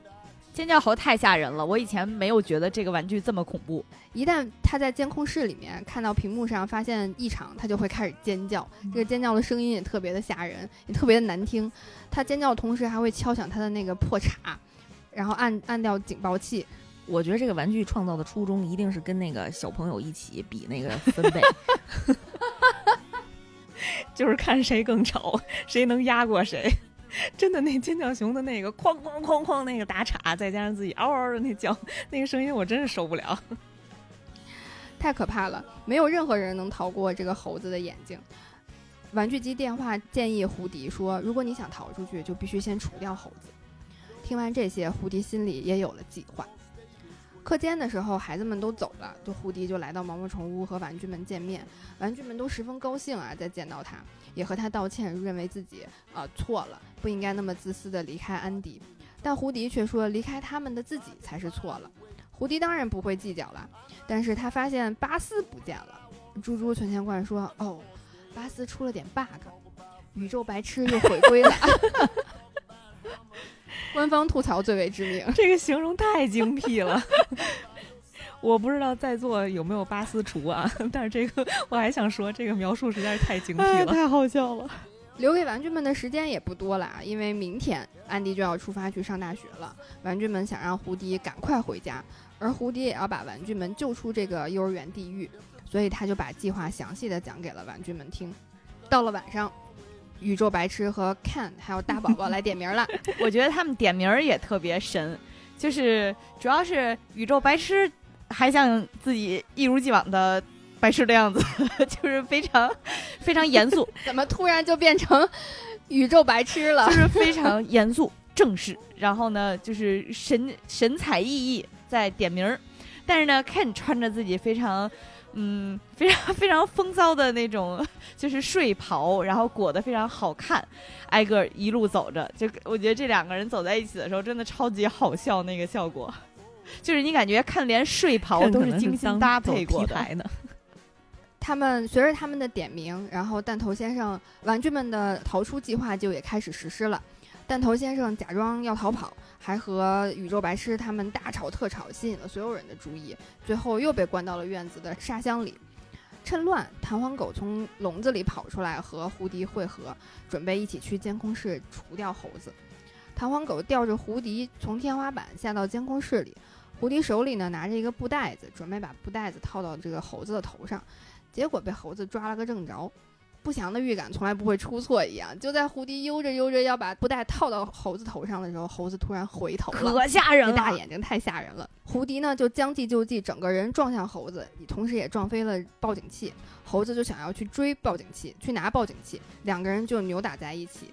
这个时候不得不说，胡迪实在是太辛苦了，实在是太坚强了。对，为了不让猴子手中的这个破叉被敲响，胡迪就把自己的头 放在这两个叉中间，一边被猴子砸头，还一边坚强的给弹簧狗放出信号，让他拿胶带。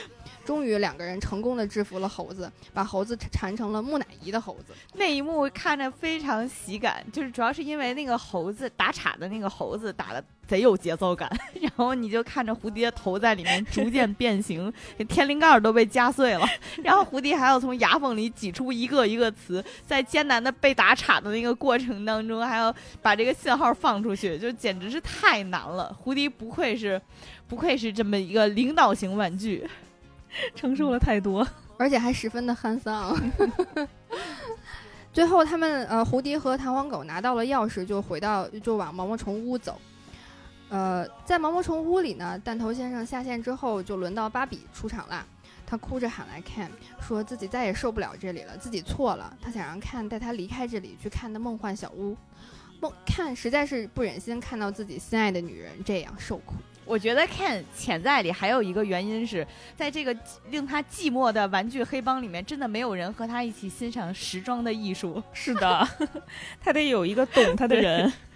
没错，看一回到梦幻小屋，就把自己最得意的衣帽间展示给芭比看，芭比一下子就被迷住了，他撒娇请求着看能不能试几套他最喜欢的衣服给他看。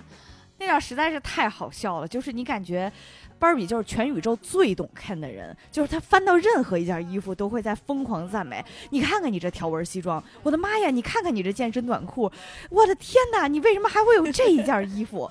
这然后 Ken 当时就是找到了灵魂的知己，然后跟他倾诉说：“你不知道我在这里有多么寂寞，他们都不能欣赏。”然后整个他那个时装小屋也是打扮的就。就是你很难想象，你看到一件一个时装小屋，你看到一个屋子，你会觉得这屋子油头粉面，就是就是整个效果就是这样的。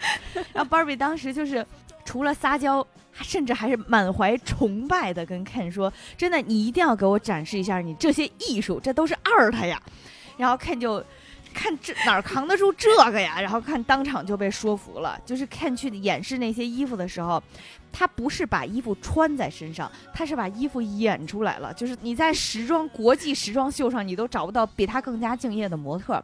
如果演示的是什么健身泳裤，他就给你挤一挤肌肉；如果演示的是什么空手道服装，他就会给你打一套拳。然后整个演示的过程当中，这个油头粉面的时装小屋还配着灯光音乐，就是就是你知道闪耀的灯球就打点亮了看整个人啊，然后。这个芭比也特别给面子，就是看给出任何一套造型，他都是鼓掌，然后配合。就是如果看当时表现出了野性小猫咪的状态，然后芭比就会在底下喵一声。就是你，我觉得芭比当时也付出了太多了，这是彩虹屁的天花板了吧？绝对是。就当时就如果如果不知道这一切都是策划的话，你会觉得这个芭比可能是跟着 Ken 叛变了。就是遇到了这样的灵魂知己，看一下子就放松了警惕。当他放松警惕的时候，芭比三下五除二就制服了他，逼他说出怎么能让巴斯变回去的方法。就是芭比这一段真的是全片非常亮的亮点。就是我我看完电影院之后，久久难忘他和 Ken 之间的这一段交锋啦。就是就首先 Ken 在被严刑拷打的时候，就整个人表现出来状态就超级好笑。芭比也是够狠的，就是除了最开始真的是就是心狠手辣的直接干倒了 Ken 之外，他还把 Ken 是绑起来了，五花大绑在一块板子上面。去演示撕衣服的时候，看最开始还嘴硬啊，什么展示了一条泳裤，看就说没事儿，这是这是便宜货，你你你撕啊，然后展示到亮片西服，看说没事儿，亮片已经过时了，你撕牛逼你撕啊，然后最后到那个。我觉得这个过程他在断舍离，真的是断舍离。然后直到最后的那个，就是呃限量版的西服，真的是扛不住了。只要崩三根线头，看感觉整个人人生的线索就已经被拉扯断了。嗯，他交代出了要拿操作手册之后呢，芭比也没有直接就去就是生闯图书馆去要那个操作手册。芭比非常精彩的。芭比搞了一套伪装，她这个伪装是什么呢？是从 Ken 的这个时装间里面直接挑了一件，怎么说呢？限量版太空服吧？你也不知道为什么一个时装还有太空服的元素，把自己裹了个严严实实啊，完全看不出来这是一个芭比啊。然后呢，芭比就套着这么一套就是武装就过去了啊。找到书虫去要整个的这个说明手册的时候呢。本来其实是很顺利的就要到了，但是芭比当时啊扭过头来往回走的时候，这个图书馆里面非常眼尖的这个人，这个守卫就一眼发现，居然穿的是一双高跟鞋。当时大家都都特别紧张，完了，芭比这就算送了啊。结果呢，那个图书管理员只是咦，就是一副。特别嫌弃，就是看今天这这穿的真是越来越离谱了，怎么都穿上高跟鞋了？然后就满脸嫌弃的走了。虽然满脸嫌弃，但是嗯，合情合理。满脸嫌弃并且合情合理，就是我就看到这儿的时候，就是就想说，嗯，要不 Ken 和芭比是灵魂伴侣呢？就是也就是 Ken 平时这种风格已经深入人心了，芭比才能顺利过关呀。这个时候，然后芭比就带着这个巴斯的操作手册就往毛毛虫屋赶。这个时候，胡迪也回来了，他们就在毛毛虫屋聚合了。然后巴斯这个宇宙白痴呢，也被关进了塑料箱。大家这个七手八脚的研究了一番这个说明书，打算复原巴斯，但是因为操作失误，宇宙白痴倒是走了。来了一个热情桑巴太空人，还说着一口西班牙语，就是他他热情到就是恨不得要马上开始跳舞了，跳舞唱歌了。但是大家也顾不了那么多了，就只能带着他赶快上路了。在院子里呢，弹头先生把自己的零件拆散，从沙箱的一个呃小孔里面跑出来，然后顺便借了一张玉米饼做自己的脸和身体，把零件又都在安上，跑到草莓熊的窗户外面监视草莓熊的动态，为大家放风。最终呢，大家在弹头先生的呃指引下，大家在垃圾箱旁边的这个管道里面汇合了，躲过了重重的巡逻和危险，最终跳进了垃圾箱。终于，终于，他们马上就要。就能够离开幼儿园了，而草莓熊和大宝宝也在这里等着他们。为什么呢？原来是他们抓住了电话机，电话机没有呃禁住这个严刑拷问，就把所有的事情都供了出来。草莓熊依然没有放过最后 PUA 这些玩具的机会，说什么安迪不要他们啦，安迪丢弃他们啦。但是已经没有一个玩具再相信他了。这个时候垃圾车也要来了，眼看就要到达幼儿园了。看，突然出现了，他要英雄救美。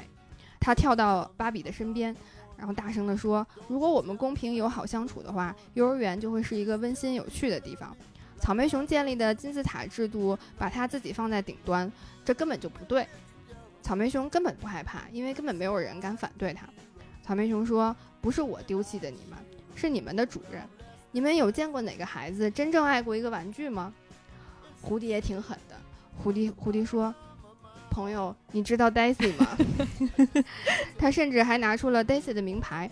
大宝宝看到 Daisy 的名牌之后十分激动，甚至喊出了“妈妈”。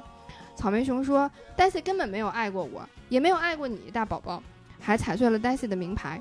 他说：“玩具都是垃圾，都是等着被丢弃的。”话还没说完，大宝宝就气愤地把它举了起来，扔进了垃圾箱，还关上了盖子。大宝宝急眼了：“你不被爱，不是我不被爱。”不要拉着我共沉沦。对，这个时候垃圾车也到了，大家都急着呃逃跑，跳到垃圾车上去。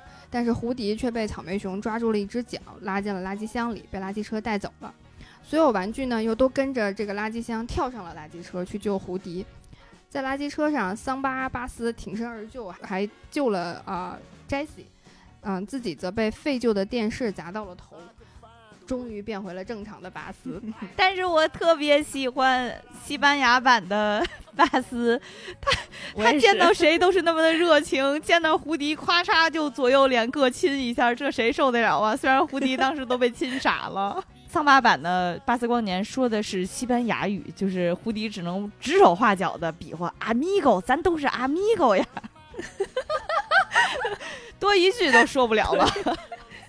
而且在这个紧急关头，桑巴版的巴斯还带着 Jessie 跳了一段舞，心也是挺大。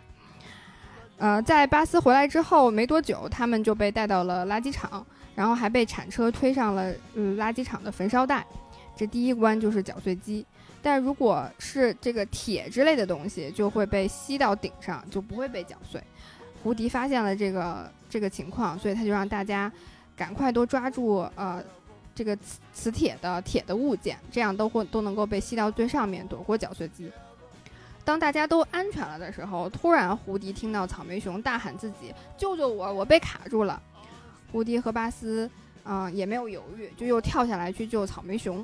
这个情况其实也十分紧急啊，因为他们草莓熊大喊求助的时候，他们已经离这个搅碎机，啊，可能也就不到一米的距离了。但在碰到搅碎机的前一秒，三个人终于成功的抓住了一个呃一个高尔夫球杆，嗯，最终被吸到了上面。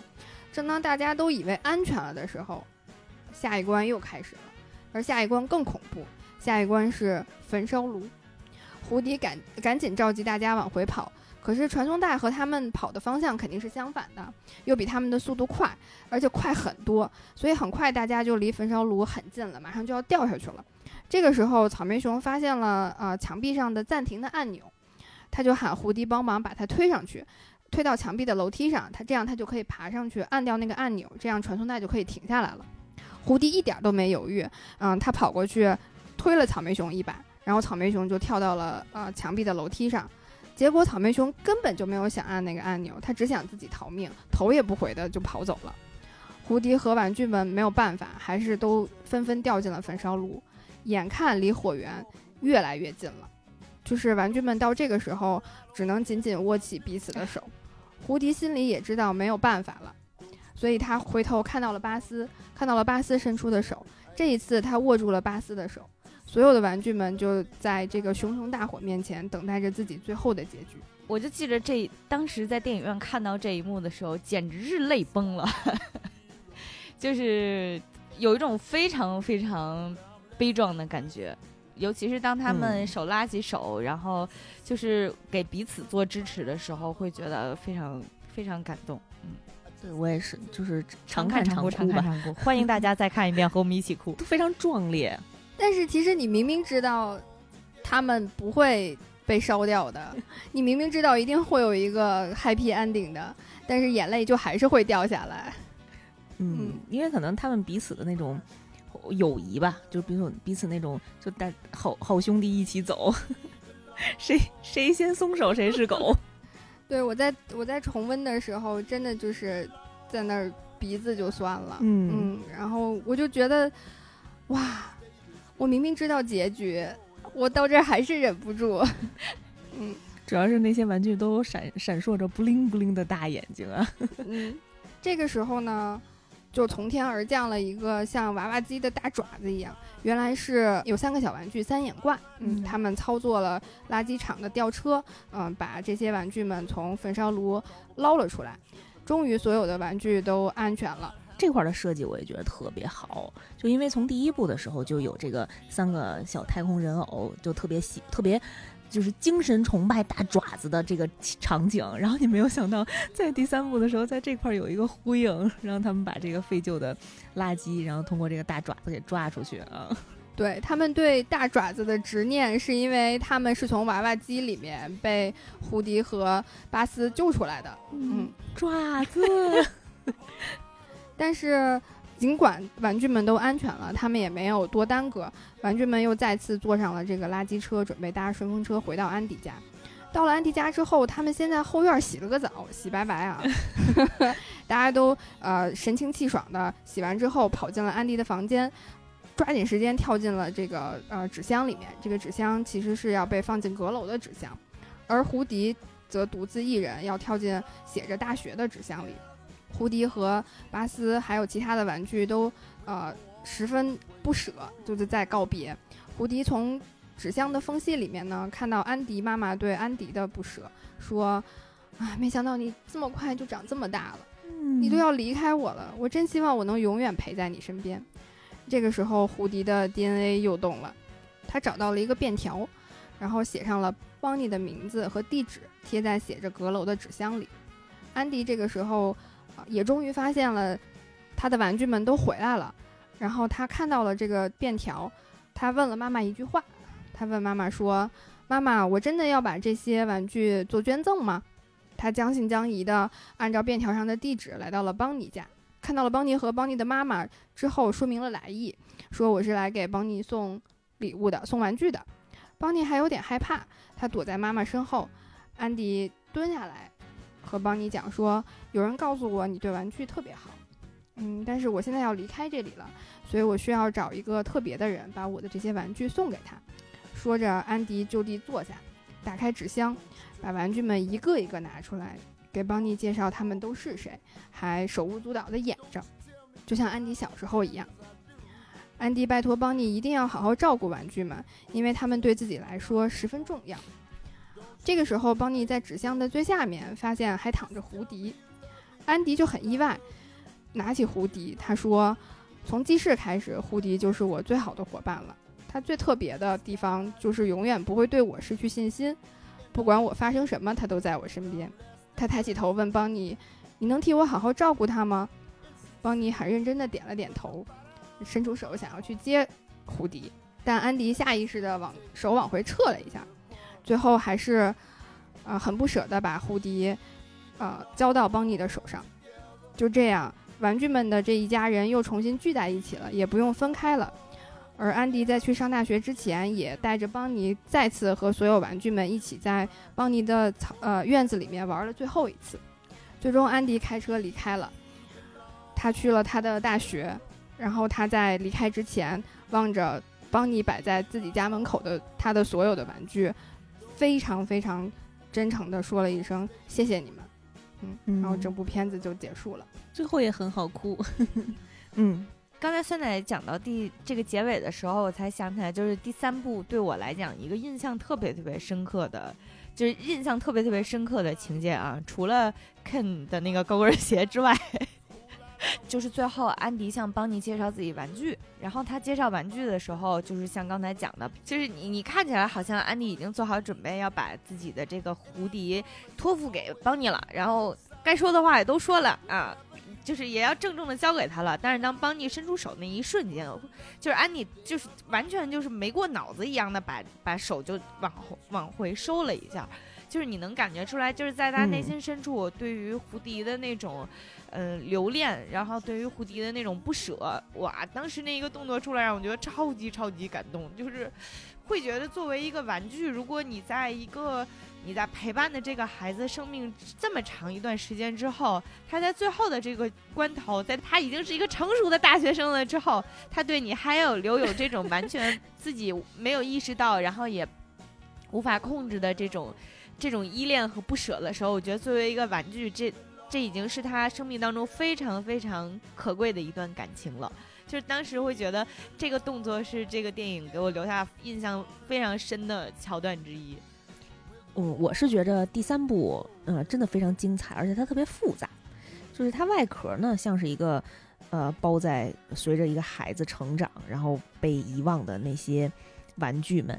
啊，如何抉择这么一个大帽子？但是其实它里面又套了像什么无间道啊，然后惊悚冒险、热血追逐，什么对啊，教父、逃亡，有一种碟中谍加古墓丽影的 各种故事穿插在里面。啊，就是剧情设计的也非常精彩啊。有，然后尤其是像刚才白马最后说的，嗯，我觉得。当时看到第三部的时候，真的觉得它就是一个非常完美的大结局。就这些玩具都做了，都完成了自己一生的使命，啊，他们遇到了一个这么好的主人，然后就是像一种传承一样啊，又又能续给下一个继续对他们好的孩子啊。我觉得对于这些玩具来讲，已经是太幸福了。嗯对于这些被动选择的玩具来讲啊，因为咱们以前可能更多聊的是，呃，类似的话题是。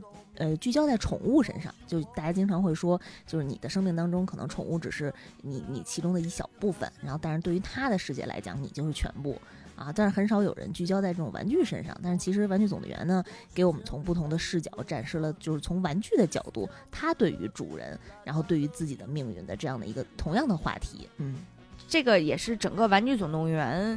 嗯，尤其是前三部，我觉得特别一以贯之的主题就是它给了世界一个非常非常温柔的想象，嗯，就是它能让你觉得你是被世界上的一切所爱着的。我觉得这种被爱的感觉其实非常关键，然后甚至对于我们的生活也是非常稀缺的。就是人如果能够持有一个一直在被爱的感受，人生都会变得幸福。嗯，我觉得这个是一个很重要的一种。信念感，嗯，你永远被爱着的，无论是被被你身体里的细胞，或者是被你所曾经养过的玩具，甚至是皮克斯后面头脑特工队里面，就是你你自己的头脑那些不同的情绪，你是被爱着的。我觉得这个是皮克斯呃很多部系列里面一直在给我们传达的观念，嗯，给我们传达的信念吧，应该说是。我自己其实看到第三部的时候，我觉得皮克斯一直在。延缓我们真正去面对分别、面对失去的那个那个时间，但是等到了第三部，他不得不，就是我们真的要告别了。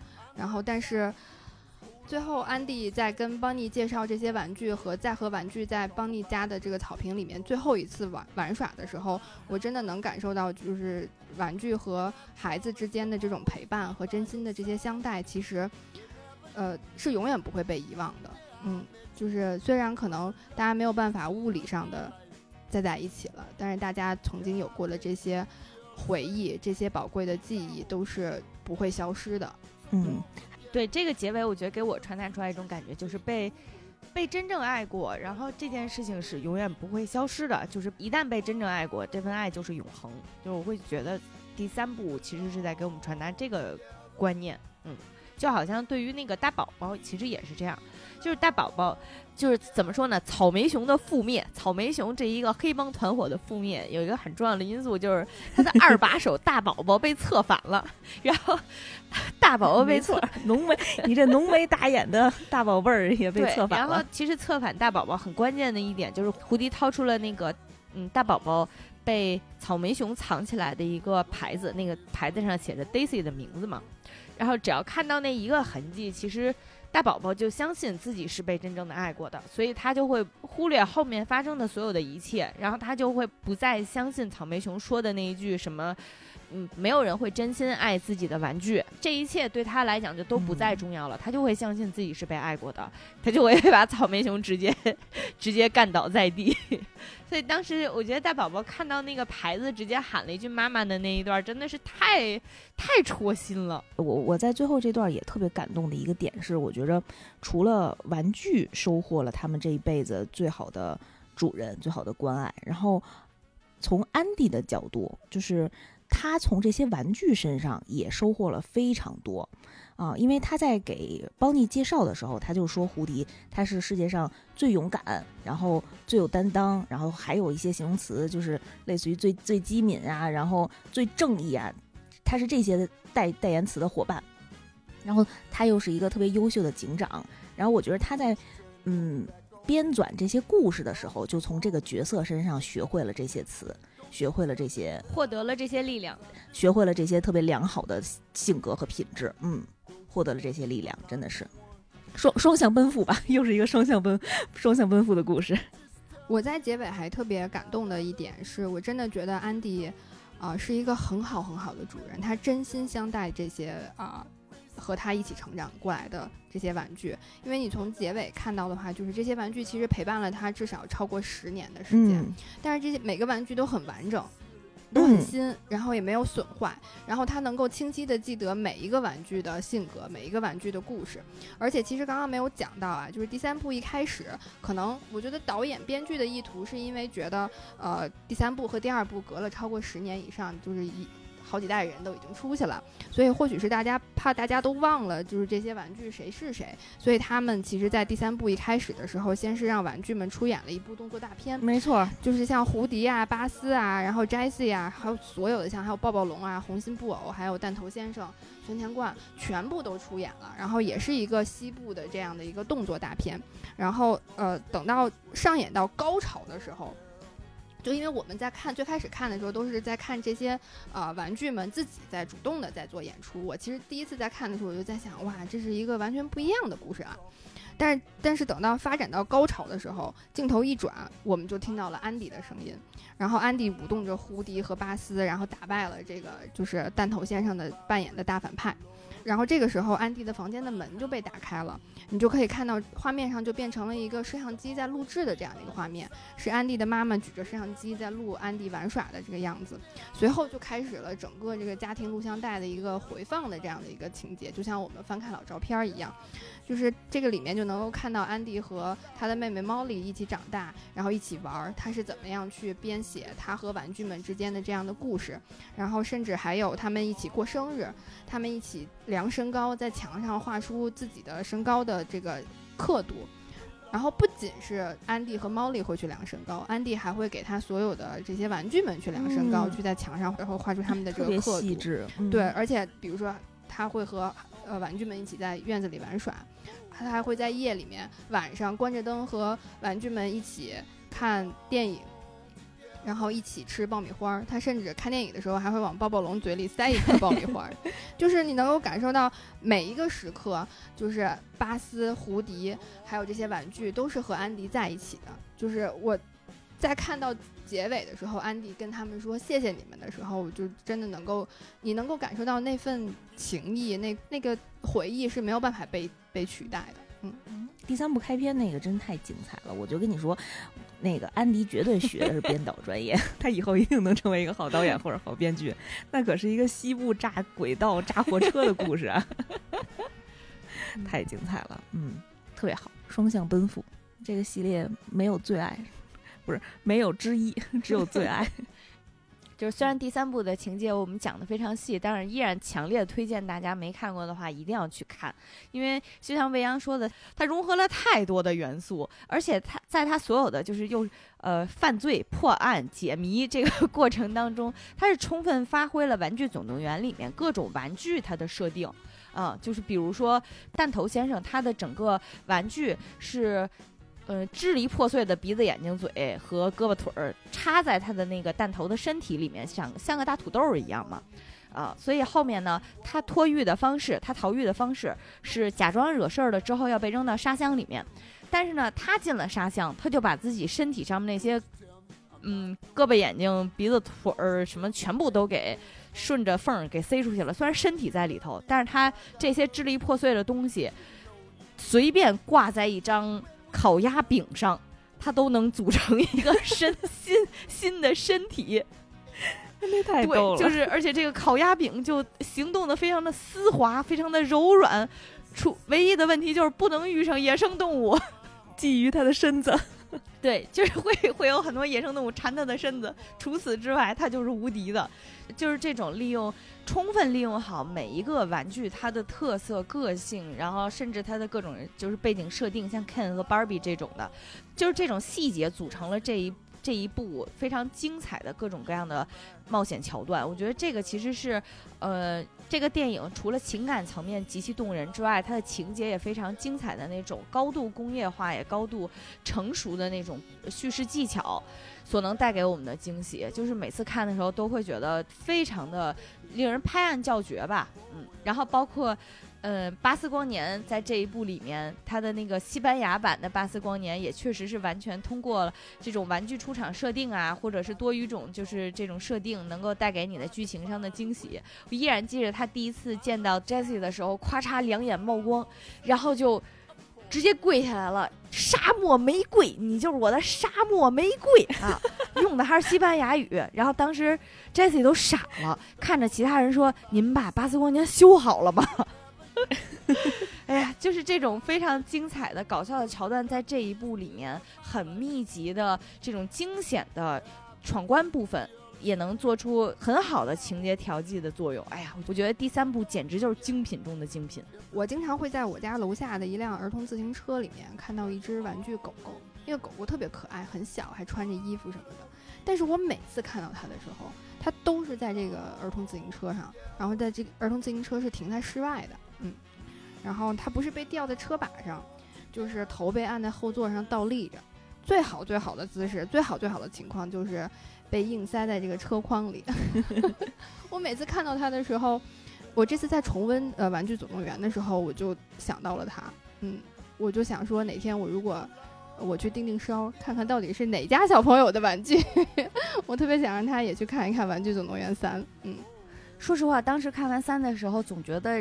这个系列不可能更完美了，就不可能更精彩、更完美了，也不可能收尾的更加同意，嗯，不可能收尾的更好了。所以到四出来的时候，其实就是降低预期去的嘛。毕竟在好莱坞这种鬼地方，一般系列到了第三部也应该开始，都不是走下坡路，而是下坡路走的差不多走绝了，已经应该。断崖式的下跌所以没想到到第四部的时候，我就会发现，居然他的故事依然很精彩，而且剧情依然非常的感人。另外给我的一个观感就是，第四部它的主题和前三部就又不一样了，就是它讲的已经是嗯另外一种玩具的心态和生活状态了。这个是让我觉得特别惊喜的。就是一般来讲啊，一个系列它摸清楚一个成熟的套路之后，嗯，这对他来讲会变成赚快钱的方式。就是比如说像第三部和第二部，其实剧情稍微有一点点，呃，至少在脉络上面有一点点相似，就都是有一个反派玩具，然后反派玩具呢，通常都是因为曾经被，呃，他的小主人无情的抛弃过，啊，所以就是你会觉得到第四部，它是不是依然是要延续这个主线啊？咱们客观说，尽管第三部。非常非常精彩，但是呢，其实这个主线这种脉络能讲的故事，能托嗯能寄托的情感已经讲的差不多了啊，所以到第四部的时候，他居然完完全全另辟蹊径，讲了一种新的对于玩具来讲生活状态的时候，是让我们觉得非常特别的。呃，这个第四部呢，我们呃再单独做一期，回头再跟大家分享啊，这是我们挖的一个坑，嗯嗯。如果你是一个坚定的胡迪党的话，你第四部看的会，哎呀，就百感交集，百感交集。那我们今天的节目呢，就告一段落了啊！无论你用哪个平台收听呢，都欢迎给我们节目点赞，然后一定要记得点上订阅啊、收藏，也欢迎分享给你身边的同好们。另外还可以加群啊，记得在这个节目的简介区呢，有我和未央的微信号啊，可以先加我们的微信号，给大家拉入群中。你都听到这儿了，你一定要给我们个好评呀！嗯，那我们今天这一期节目就先到这儿了，我们下一期再见，下期再见，再见。